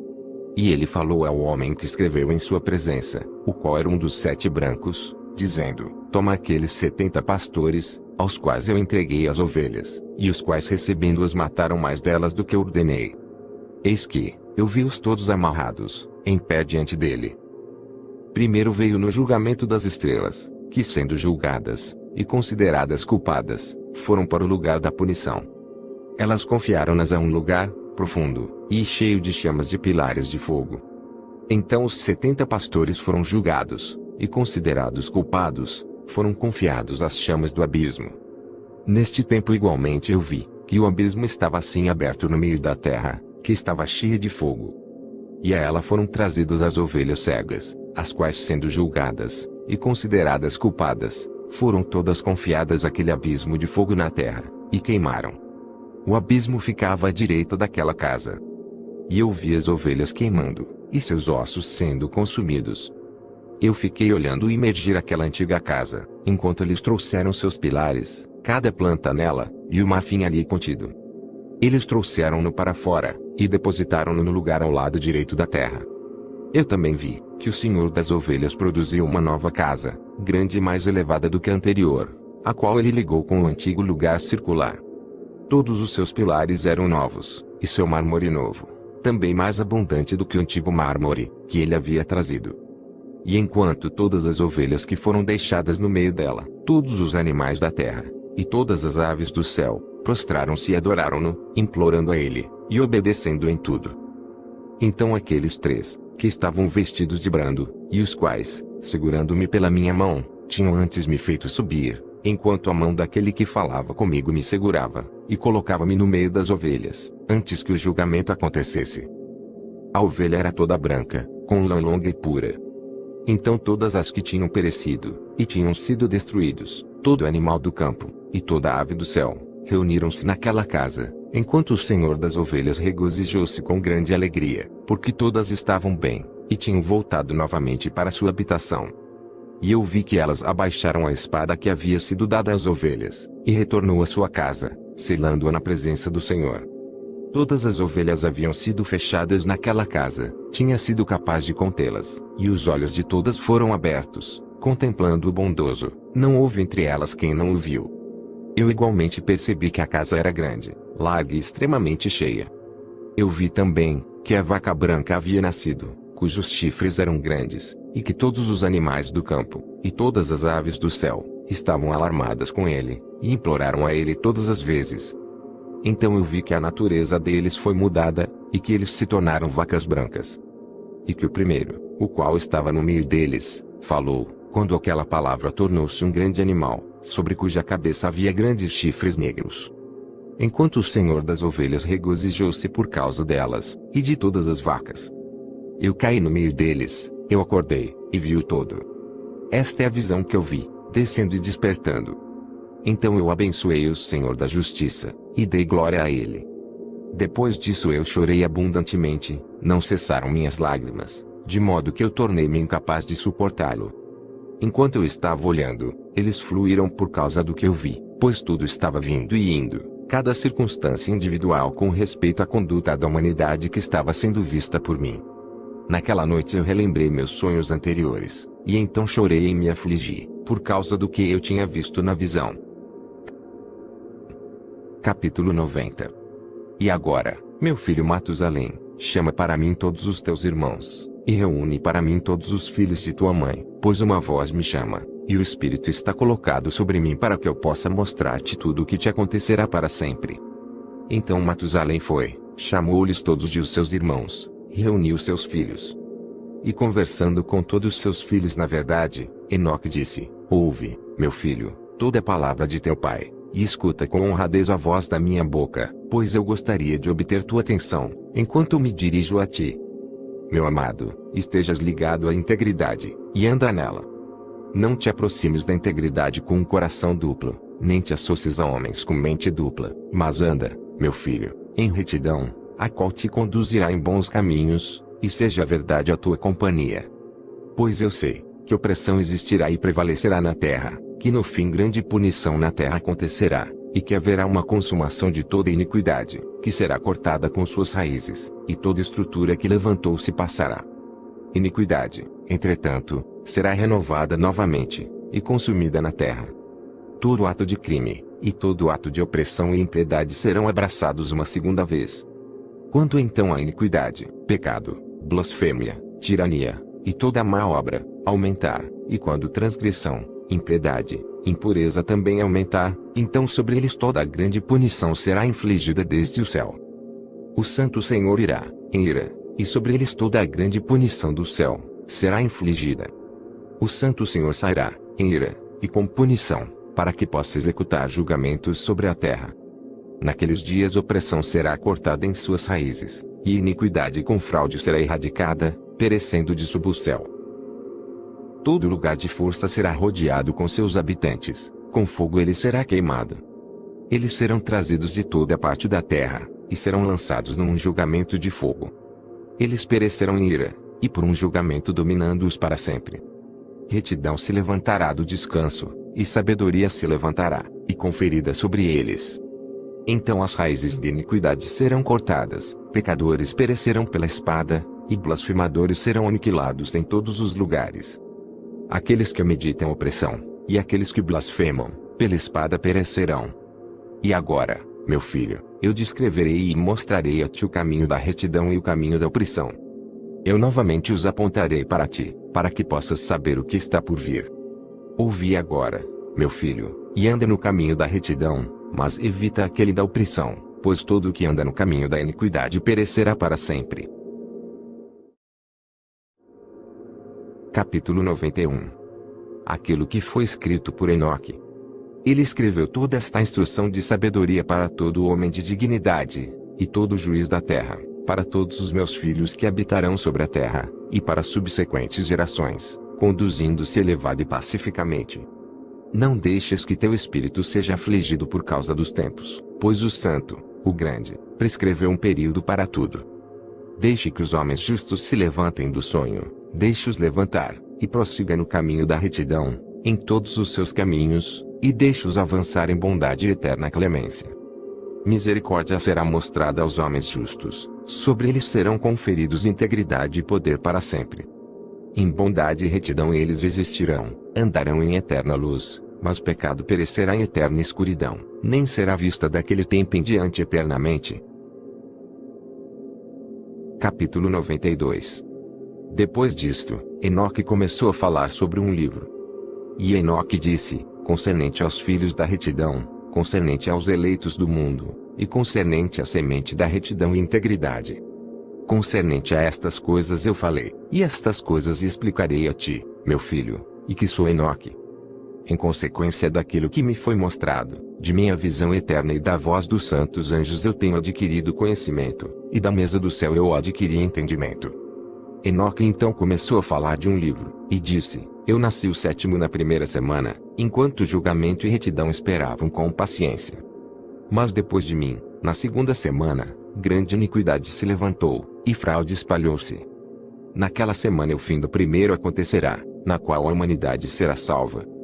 Mas quando o primeiro é completado, iniquidade crescerá, e durante a segunda semana ele executará o decreto sobre os pecadores.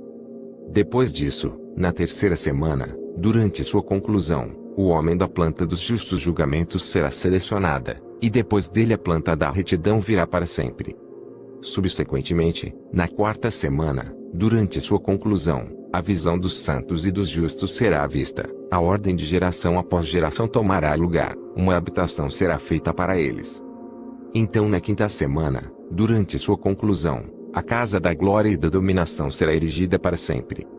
Depois disso, na sexta semana, todos aqueles que existirem nele serão escurecidos, os corações de todos eles estarão esquecidos da sabedoria, e nele um homem se levantará e virá. E durante sua conclusão ele queimará a casa do domínio com fogo, e toda a raça da raiz eleita será dispersa. Depois disso, na sétima semana, uma geração perversa se levantará, abundantes serão seus feitos, e todos os seus feitos perversos. Durante sua conclusão, os justos serão selecionados dentre a eterna semente da justiça eterna, e a eles será dado a doutrina de sua criação. Depois haverá outra semana, a oitava, da retidão, para a qual será dada uma espada para executar julgamento e justiça sobre todos os opressores.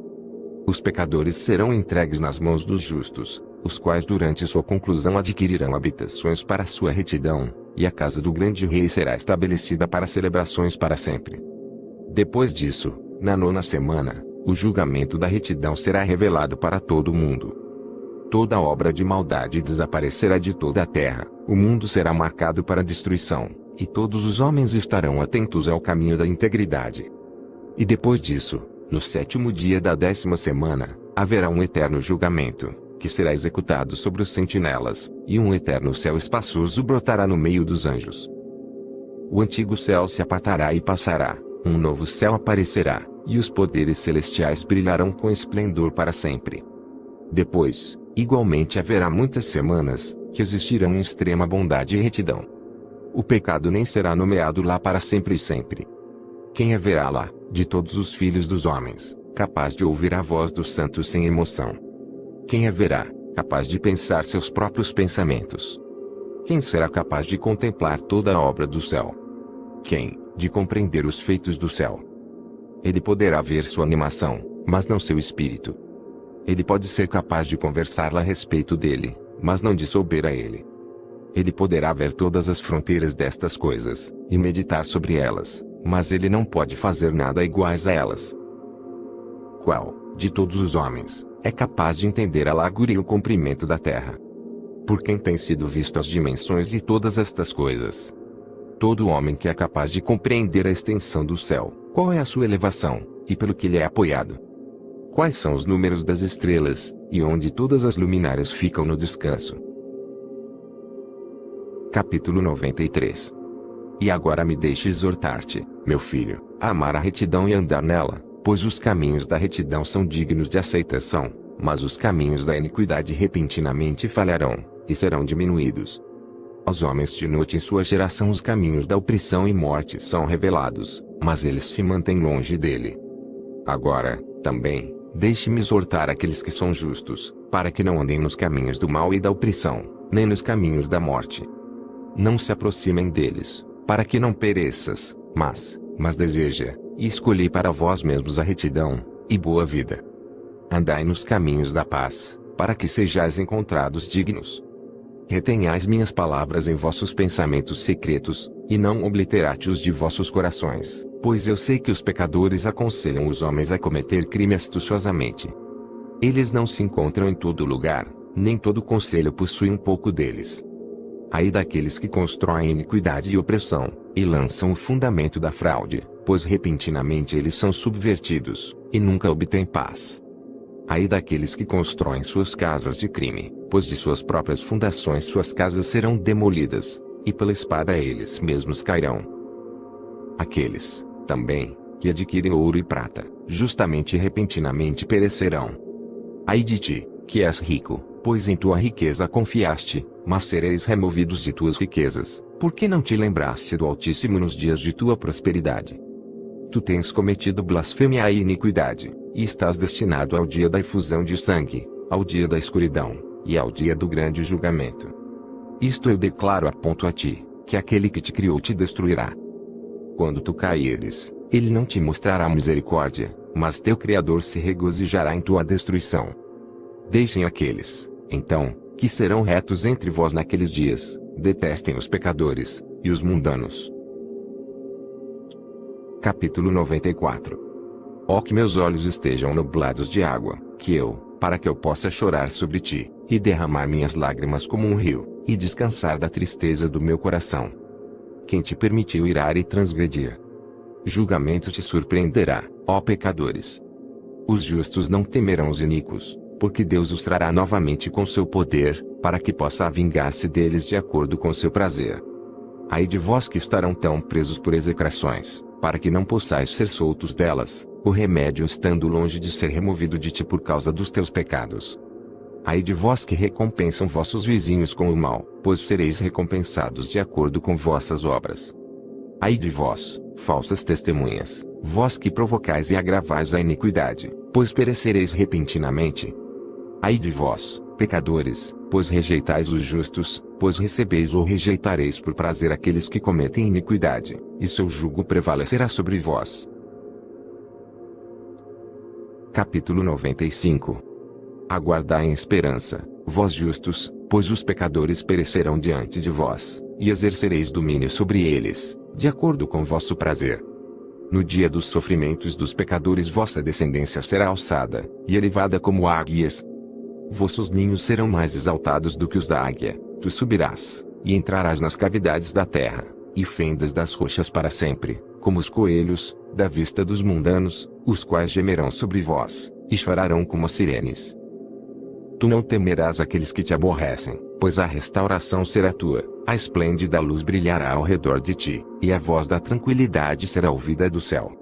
Ai de vós, pecadores, pois vossa riqueza vos faz assemelhar aos santos, mas vossos corações vos reprovam, sabendo que sois pecadores. Vossas palavras testificarão contra vós, como lembrança do crime. Ai de vós que se alimentam sobre a glória do milho, e bebem da força da mais profunda fonte, e no orgulho do seu poder pisam nos humildes. Ai de vós que tomam água por deleite, pois repentinamente sereis recompensados, consumidos, e murchareis, porque esquecestes da fundação da vida. Ai de vós que agem iniquamente, fraudulosamente, e em blasfêmia, lá haverá uma lembrança contra vós por mal. Ai de vós, poderosos, que com poder ferem a justiça, pois o dia de vossa destruição virá, enquanto aquele mesmo tempo muitos e bons dias será a porção dos justos, mesmo no tempo do vosso julgamento. Capítulo 96 Os justos estão confiantes que os pecadores serão desgraçados, e perecem no dia da iniquidade. Vós estareis cônscios dele, pois o Altíssimo vos lembrará de vossa destruição, e os anjos regozijarão sobre ela. O que farão os pecadores? E para onde fugireis no dia do julgamento? Quando ouvireis as palavras da oração dos justos.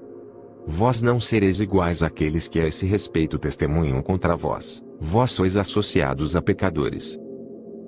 Naqueles dias as orações dos justos virá diante do Senhor. Quando o dia do vosso julgamento chegará, e toda circunstância de vossa iniquidade será relatada diante do grande e do santo.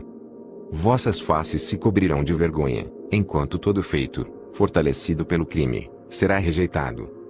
Ai de vós, pecadores, que no meio do mar, e na terra seca, são aqueles contra quem um mau testemunho existe.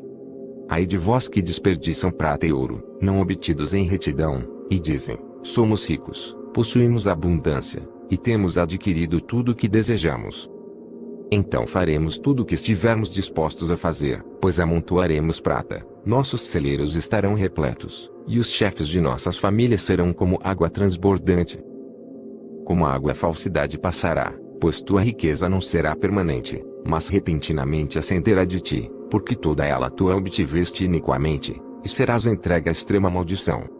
E agora eu te juro, astutos e insensatos, para que tu, frequentemente contemplando a terra, vós que sois homens vos vestis mais elegantemente que as mulheres casadas, e ambos, juntos, muito mais do que as solteiras, em todos os lugares adornando-vos em majestade, em magnificência, em autoridade, e em prata. Mas ouro, púrpura, honra, e saúde, riqueza, como a água, fluirá. Erudição, portanto, e sabedoria, não serão vossas. Assim eles perecerão, junto com suas riquezas, com toda a sua glória, e com suas honras, enquanto com desgraça, com matança, e em extrema penúria, seus espíritos serão confiados à fornalha de fogo. Eu jurei a vós, pecadores, que nem montanha, nem colina foram ou serão serviçais da mulher, nem dessa maneira o crime foi enviado a vós sobre a terra, mas os homens de sua própria cabeça o inventaram, e aqueles que a ele deram eficiência, serão grandemente execrados. Gravidez não será previamente infligida à mulher, mas por causa das obras de suas mãos, elas morrerão sem filhos. Eu jurei a vós, pecadores, pelo santo e pelo grande, que todas as vossas más obras serão divulgados nos céus, e que nenhum de vossos atos opressivos serão escondidos e secretos. Não penseis em vossas mentes, nem digais em vossos corações, que todo crime não é manifestado e visto. No céu ele é diariamente escrito diante do Altíssimo. De agora em diante ele será manifestado, pois todo ato de opressão que vós cometerdes será será diariamente registrado, até o momento da vossa condenação. Ai de vós, ingênuos, pois perecereis na vossa simplicidade. Ao sábio não ouvireis, e aquilo que é bom, não obtereis. Agora, portanto, saibais que estáis destinados ao dia da destruição, nem a esperança daqueles pecadores viverá, mas com o passar do tempo morrereis, pois não sereis marcados para a redenção. Mas são destinados para o dia do grande julgamento, para o dia de aflição, e a extrema ignomínia de vossas almas. Ai de vós, obstinados de coração, que cometeis crimes, e vos alimentais de sangue. De onde é que vos alimenteis de coisas boas, bebeis e estáis satisfeitos. Não é porque nosso Senhor, o Altíssimo, tem suprido abundantemente toda boa coisa sobre a terra. A vós lá não haverá paz.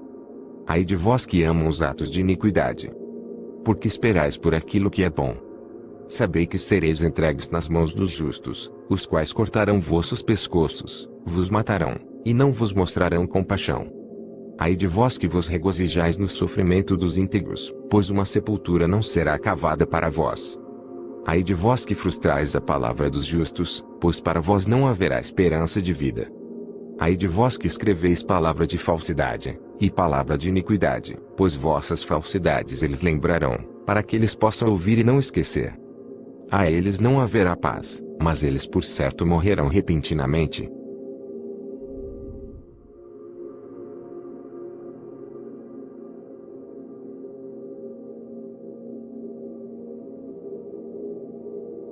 Capítulo 97 Aí daqueles que agem impiamente, que louvam e honram a palavra de falsidade. Vós tendes sucumbido na perdição, e nunca tendes levado uma vida virtuosa. Aí de vós que mudado as palavras de integridade. Eles transgridem contra o eterno decreto, e fazem com que as cabeças daqueles que não são pecadores sejam pisadas sobre a terra. Naqueles dias vós, justos, terão sido julgados dignos de ter vossas orações elevadas em lembrança e as depositarão em testemunho diante dos anjos, para que eles possam registrar os pecados dos pecadores na presença do Altíssimo. Naqueles dias, as nações estarão subvertidas, mas as famílias das nações se levantarão novamente no dia da perdição. Naqueles dias, aquelas que estiverem grávidas sairão, levarão seus filhos, e os abandonarão. seus filhos fugirão delas, e enquanto amamentam-nos eles as esquecerão, eles nunca retornarão a elas, e elas nunca instruirão seus bem-amados. Novamente eu juro a vós, pecadores, que crimes têm sido preparados para o dia de sangue, que nunca cessam. Eles adorarão as pedras, e ao ouro gravado, a prata, e as imagens de madeira. Eles adorarão espíritos impuros, demônios, e todo ídolo, nos templos, mas nenhuma ajuda será obtida por eles. Seus corações se tornarão ímpios por causa de sua loucura, e seus olhos estarão cegos com superstição mental. Em seus sonhos visionários eles serão ímpios e supersticiosos, mentindo em todas as suas ações, e adorando uma pedra. Eles perecerão completamente. Mas naqueles dias eles serão abençoados, a quem a palavra de sabedoria é entregue, o qual aponta e procura o caminho do Altíssimo, o qual anda no caminho da retidão, e não age impiamente com os ímpios eles serão salvos. Ai de vós que expandem o crime de vossos vizinhos, pois no inferno sereis mortos. Ai de vós que lançam a fundação do pecado e enganam, e sois amargos na terra, pois nela sereis consumidos. Ai de vós que constroem casas pelo labor dos outros, cada parte da qual é construída com tijolos e com a pedra do crime, eu digo-vos que não obtereis paz. Ai de vós que desprezais a prorrogação da eterna herança de vossos pais, enquanto vossas alvas seguem atrás dos ídolos, pois para vós não haverá tranquilidade. Ai daqueles que cometem iniquidade, e da ajuda à blasfêmia, que matam seus vizinhos até o dia do grande julgamento, pois vossa glória cairá, malevolência ele colocará em vossos corações, e o espírito de ira vos incitará, para que cada um de vós pereça pela espada. Então os justos e os santos relembrarão vossos crimes, Capítulo 98 Naqueles dias, os pais serão derrubados com seus filhos na presença uns dos outros, e os irmãos com seus irmãos cairão mortos, até que um rio fluirá de seu sangue. Pois um homem não conterá sua mão de seu filho, nem dos filhos dos seus filhos, sua misericórdia estará em matá-los. O pecador não conterá sua mão de seu irmão honrado. Desde o nascer do dia, até o pôr do sol, a matança continuará. O cavalo caminhará com dificuldade até a altura do seu peito, e a carruagem afundará até seu eixo no sangue dos pecadores.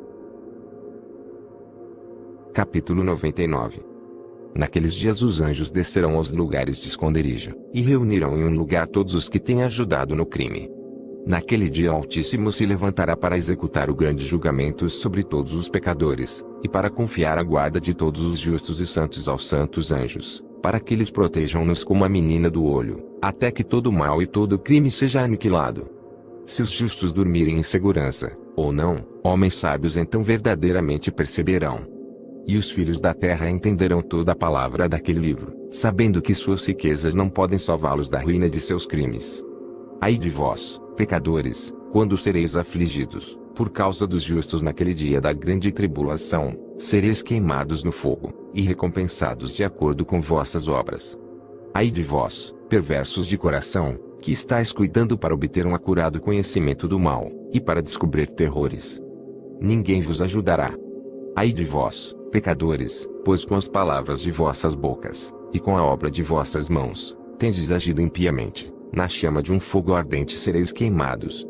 E agora sabei, que os anjos no céu inquirirão pela vossa conduta, do céu, da lua, e das estrelas, e eles inquirirão a respeito dos vossos pecados, pois sobre a terra vós exercitareis jurisdição sobre os justos. Cada nuvem prestará testemunho contra vós, a neve, o orvalho, e a chuva, pois todos eles vos serão negados, para que não desçam sobre vós, nem se tornem subservientes aos vossos crimes.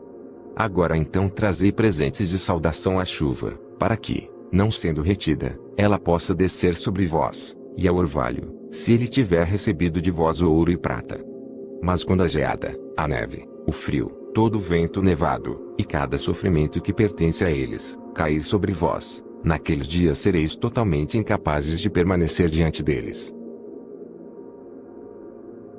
Capítulo 100 Considerai atentamente o céu, todos vós progenie do céu, e todas as obras do Altíssimo temei-o, e não vos conduzais picaminosamente diante dele. Se ele fechar as janelas do céu, retendo a chuva, e o orvalho, para que não desçam sobre a terra por causa de vós, o que fareis? E se ele enviar irá sobre vós, e sobre todas as vossas obras, não sereis vós que podeis suplicar-lhe, vós que pronunciastes contra sua retidão, linguagem orgulhosa e potente. Para vós não haverá paz. Vós não vedes os comandantes dos navios, como seus barcos são arremessados contra as ondas, tornados em pedaços pelos ventos, e expostos aos maiores perigos. Que eles, portanto, tremam, porque toda sua propriedade está embarcada com eles no oceano, e que eles reprimam o mal em seus corações, porque ele pode engoli-los, e eles podem perecer nele. Não é todo o mar, todas as suas águas e toda a sua comoção, obra dele, o Altíssimo, dele que selou todas as suas extensões, e cingiu em todo lado com areia. A sua reprovação, não é ele secado e alarmado, enquanto todos os seus peixes, com tudo que está contido nele morre. E vós, pecadores, que estão sobre a terra, não o temerão. Não é ele o Criador do céu e da terra, e de todas as coisas, que neles estão. E quem deu erudição e sabedoria, a tudo que se move e progride sobre a terra, e sobre o mar. Não ficam os comandantes do navio aterrorizados no oceano? E não ficarão aterrorizados os pecadores diante do Altíssimo? Capítulo 101 Não tem. Capítulo 102 Naqueles dias, quando ele lançar a calamidade do fogo sobre vós, para onde fugireis, e onde estareis a salvo? E quando ele enviar sua palavra contra vós, não sereis poupados, e aterrorizados. Todas as luminárias estão agitadas com grande temor, e toda a terra é poupada, enquanto elas tremem, e sofrem ansiedade. Todos os anjos cumprem os mandamentos que receberam dele, e estão desejosos de se esconder da presença da sua grande glória, enquanto as crianças da terra estão alarmadas e angustiadas. Mas vós, pecadores, sereis amaldiçoados para sempre, para vós não haverá paz. Não temai, alma dos justos, mas esperai com paciência, pelo dia vossa morte em retidão. Não vos aflijais porque vossas almas descem em grande sofrimento, com gemido, lamentação, tristeza, para o receptáculo dos mortos. No tempo da vossa vida vossos corpos não receberam recompensa na proporção da vossa bondade, mas no período da vossa existência os pecadores existiram, no período da execração e da punição. E quando tu morreres, os pecadores dirão com respeito a ti, como nós morremos, os justos morrem. Que proveito têm em suas obras? Eis que, igual a nós, eles expiram em tristeza e em escuridão. Que vantagem eles têm sobre nós? De hoje em diante nós somos iguais o que haverá dentro do seu alcance, e diante de seus olhos para sempre. Pois eis que eles estão mortos, e nunca verão a luz novamente. Eu vos digo, pecadores, vós tendes estado satisfeitos com carne e bebida, com pilhagem humana e rapina, com pecado, com aquisição de riqueza e com a visão de bons dias. Não tendes observado os justos, como seu fim é em paz. Pois nenhuma opressão é encontrada neles, mesmo no dia da sua morte. Eles perecem, como se não existissem, enquanto suas almas descem em tristeza ao receptáculo dos mortos. Capítulo 103 Mas agora eu juro, vós justos, pela grandeza de seu esplendor e de sua glória, por seu ilustre reino, e por sua majestade, a vós eu juro, que eu compreendo este mistério, que eu leio a tábua do céu, tenho visto o registro dos santos, e tenho descoberto o que está escrito e impresso concernente a vós, eu tenho visto que toda bondade, alegria e glória tem sido preparada para vós, e tem sido escrito pelos espíritos daqueles que morrem eminentemente justos e bons. A vós será dado em retorno pelas vossas aflições, e vossa porção de alegria cederá em muito à porção dos vivos. Os espíritos dos que morreram em retidão existirão e se regozijarão. Vossos espíritos exultarão, e vossa lembrança estará diante da face do poderoso de geração em geração.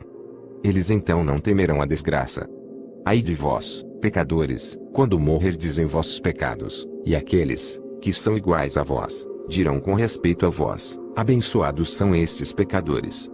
Eles viveram todo o seu período, e agora morrem em alegria, e em abundância.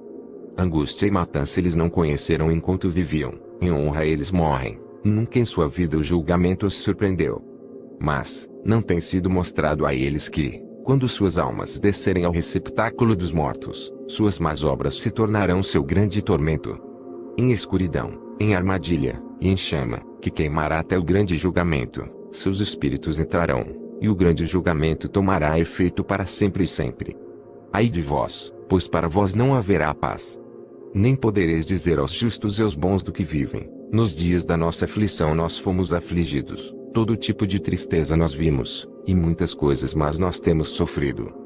Nossos espíritos têm sido consumidos e diminuídos.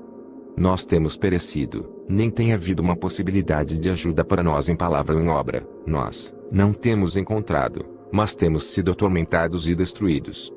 Nós não temos esperado viver dia após dia. Nós esperamos certamente ter sido a cabeça, mas temos nos tornado a cauda.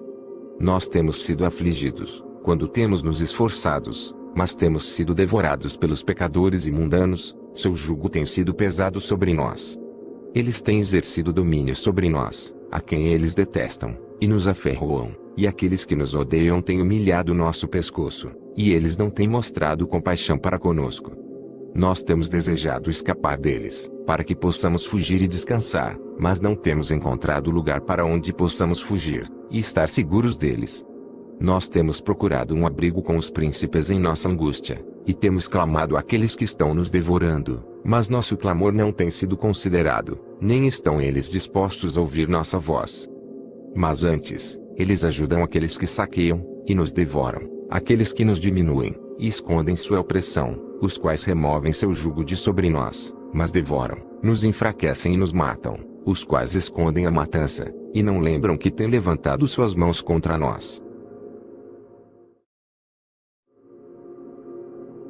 Capítulo 104 Eu juro a vós, justos, que nos céus anjos registram vossa bondade diante da glória do Poderoso.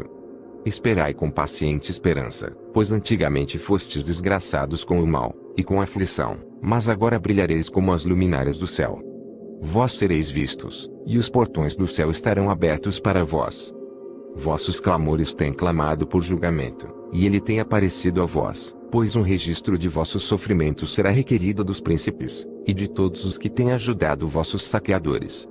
Esperai com paciente esperança, não renuncieis de vossa confiança, pois grande alegria será a vossa, como aquela dos anjos no céu.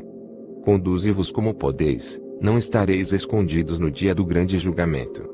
Não sereis como os pecadores, e a eterna condenação estará longe de vós, enquanto o mundo existir. Então não temais, justos, quando virdes os pecadores florescendo e prósperos em seus caminhos. Não vos associeis a eles, mas mantende-vos distante de sua opressão, estejais associados às hostes do céu. Vós, pecadores, dizeis, todas as nossas transgressões não serão tomadas em conta, e recordadas. Mas todas as vossas transgressões serão recordadas diariamente. E está assegurado por mim, que luz e escuridão, dia e noite, verão todas as vossas transgressões. Não sejais ímpios em nossos pensamentos, não mintais, não rendei a palavra de honestidade, não mintais contra a palavra do Santo e Poderoso, não glorificai vossos ídolos, pois todas as vossas mentiras e toda a vossa impiedade não é para retidão, mas para crime. Agora eu aponto o mistério: muitos pecadores se voltarão e transgredirão contra a palavra de honestidade. Eles falarão coisas más, eles pronunciarão falsidade, executarão grandes empreendimentos, e comporão livros em suas próprias palavras.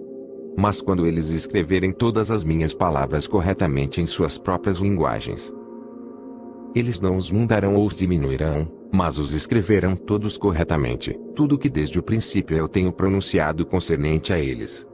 Outro mistério também eu aponto. Aos justos e aos sábios, haverá livros de alegria de integridade e de grande sabedoria. A eles livros serão dados, nos quais eles acreditarão, e nos quais eles se regozijarão. E todos os justos serão recompensados, os quais deles adquirirão conhecimento de todo o caminho elevado. Capítulo 104a Naqueles dias, diz o Senhor, eles chamarão aos filhos da terra, e os farão ouvir a sua sabedoria, lhes mostrarão que eles são seus líderes. E que remuneração tomará lugar sobre toda a terra, pois eu e meu filho para sempre manteremos comunhão com eles nos caminhos da retidão, enquanto eles estiverem em vida. A paz será deles.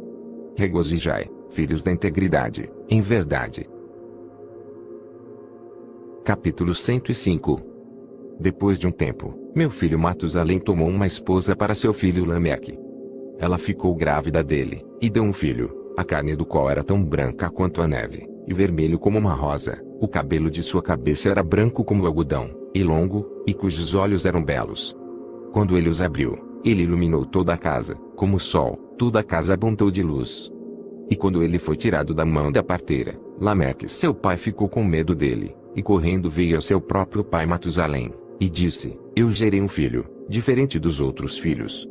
Ele não é humano, mas, assemelhando-se à geração dos anjos do céu, é de uma natureza diferente dos nossos, sendo completamente diferente de nós. Seus olhos são brilhantes como os raios do sol, seu semblante é glorioso, e ele parece como se não pertencesse a mim, mas aos anjos. Eu estou temeroso de que algo miraculoso deva acontecer na terra nestes dias. E agora, meu pai, deixa-me pedir e requerer de tirar o nosso progenitor Enoque, e aprender dele a verdade, pois sua residência é com os anjos. Quando Matusalém ouviu as palavras de seu filho, e veio a mim nas extremidades da terra, pois ele estava informado de que eu estava lá, e ele chorou. Eu ouvi sua voz, e fui a ele dizendo, Vede, eu estou aqui, meu filho, já que tu vieste a mim. Ele respondeu e disse, Por causa de um grande evento eu venho a ti, e por causa de uma visão difícil de ser compreendida eu me aproximei de ti. E agora, meu pai, ouvi-me, pois ao meu filho Lameque um filho nasceu, o qual não se parece com ele, e cuja natureza não é igual à natureza do homem. Sua cor é mais branca que a neve, ele é mais vermelho que a rosa, o cabelo de sua cabeça é mais branco que a lã, seus olhos são iguais aos raios do sol, e quando ele abriu-os, ele iluminou toda a casa. Quando ele foi tomado uma mão da parteira, seu pai Lameque temeu, e fugiu para mim, não acreditando que a criança pertencesse a ele, mas que ele assemelha-se aos anjos do céu. E eis que eu vim a ti, para que possas me apontar a verdade. Então eu, Enoque, respondi e disse, o Senhor efetuará uma nova coisa sobre a terra. Isto eu tenho explicado, e visto numa visão. Eu tenho mostrado a ti, que nas gerações de Jared, meu pai, aqueles que estavam no céu desconsideraram a palavra do Senhor. Eis que eles cometeram crimes, deixaram de lado sua classe, e misturaram-se com mulheres. Com elas também eles transgrediram, casaram-se com elas e geraram filhos. Uma grande destruição, portanto virá sobre toda a terra, um dilúvio, uma grande destruição, tomará lugar em um ano.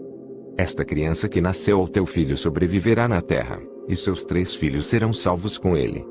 Enquanto toda a humanidade que está na terra morrerá, ele estará a salvo e sua posteridade, procriará na terra os gigantes, não espirituais, mas carnais.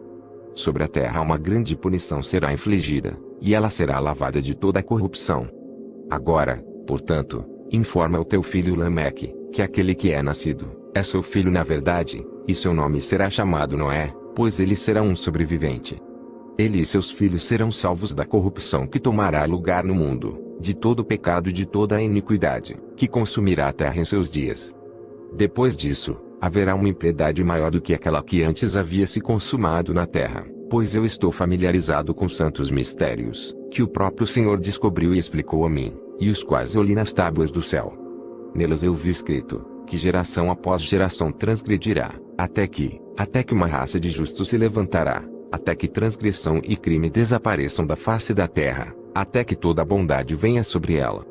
E agora, meu filho, vai dizer ao teu filho Lameque, que a criança que é nascida, é na verdade seu filho, e que não há decepção. Quando Matusalém ouviu as palavras de seu pai Enoque, o que lhe havia mostrado toda coisa secreta, ele retornou com entendimento, e chamou o nome da criança Noé, porque ele consolou a terra por causa de toda a sua destruição. Outro livro, que Enoque escreveu para seu filho Matusalém, e para aqueles que deviam vir depois dele, e preservar sua pureza de conduta nos últimos dias.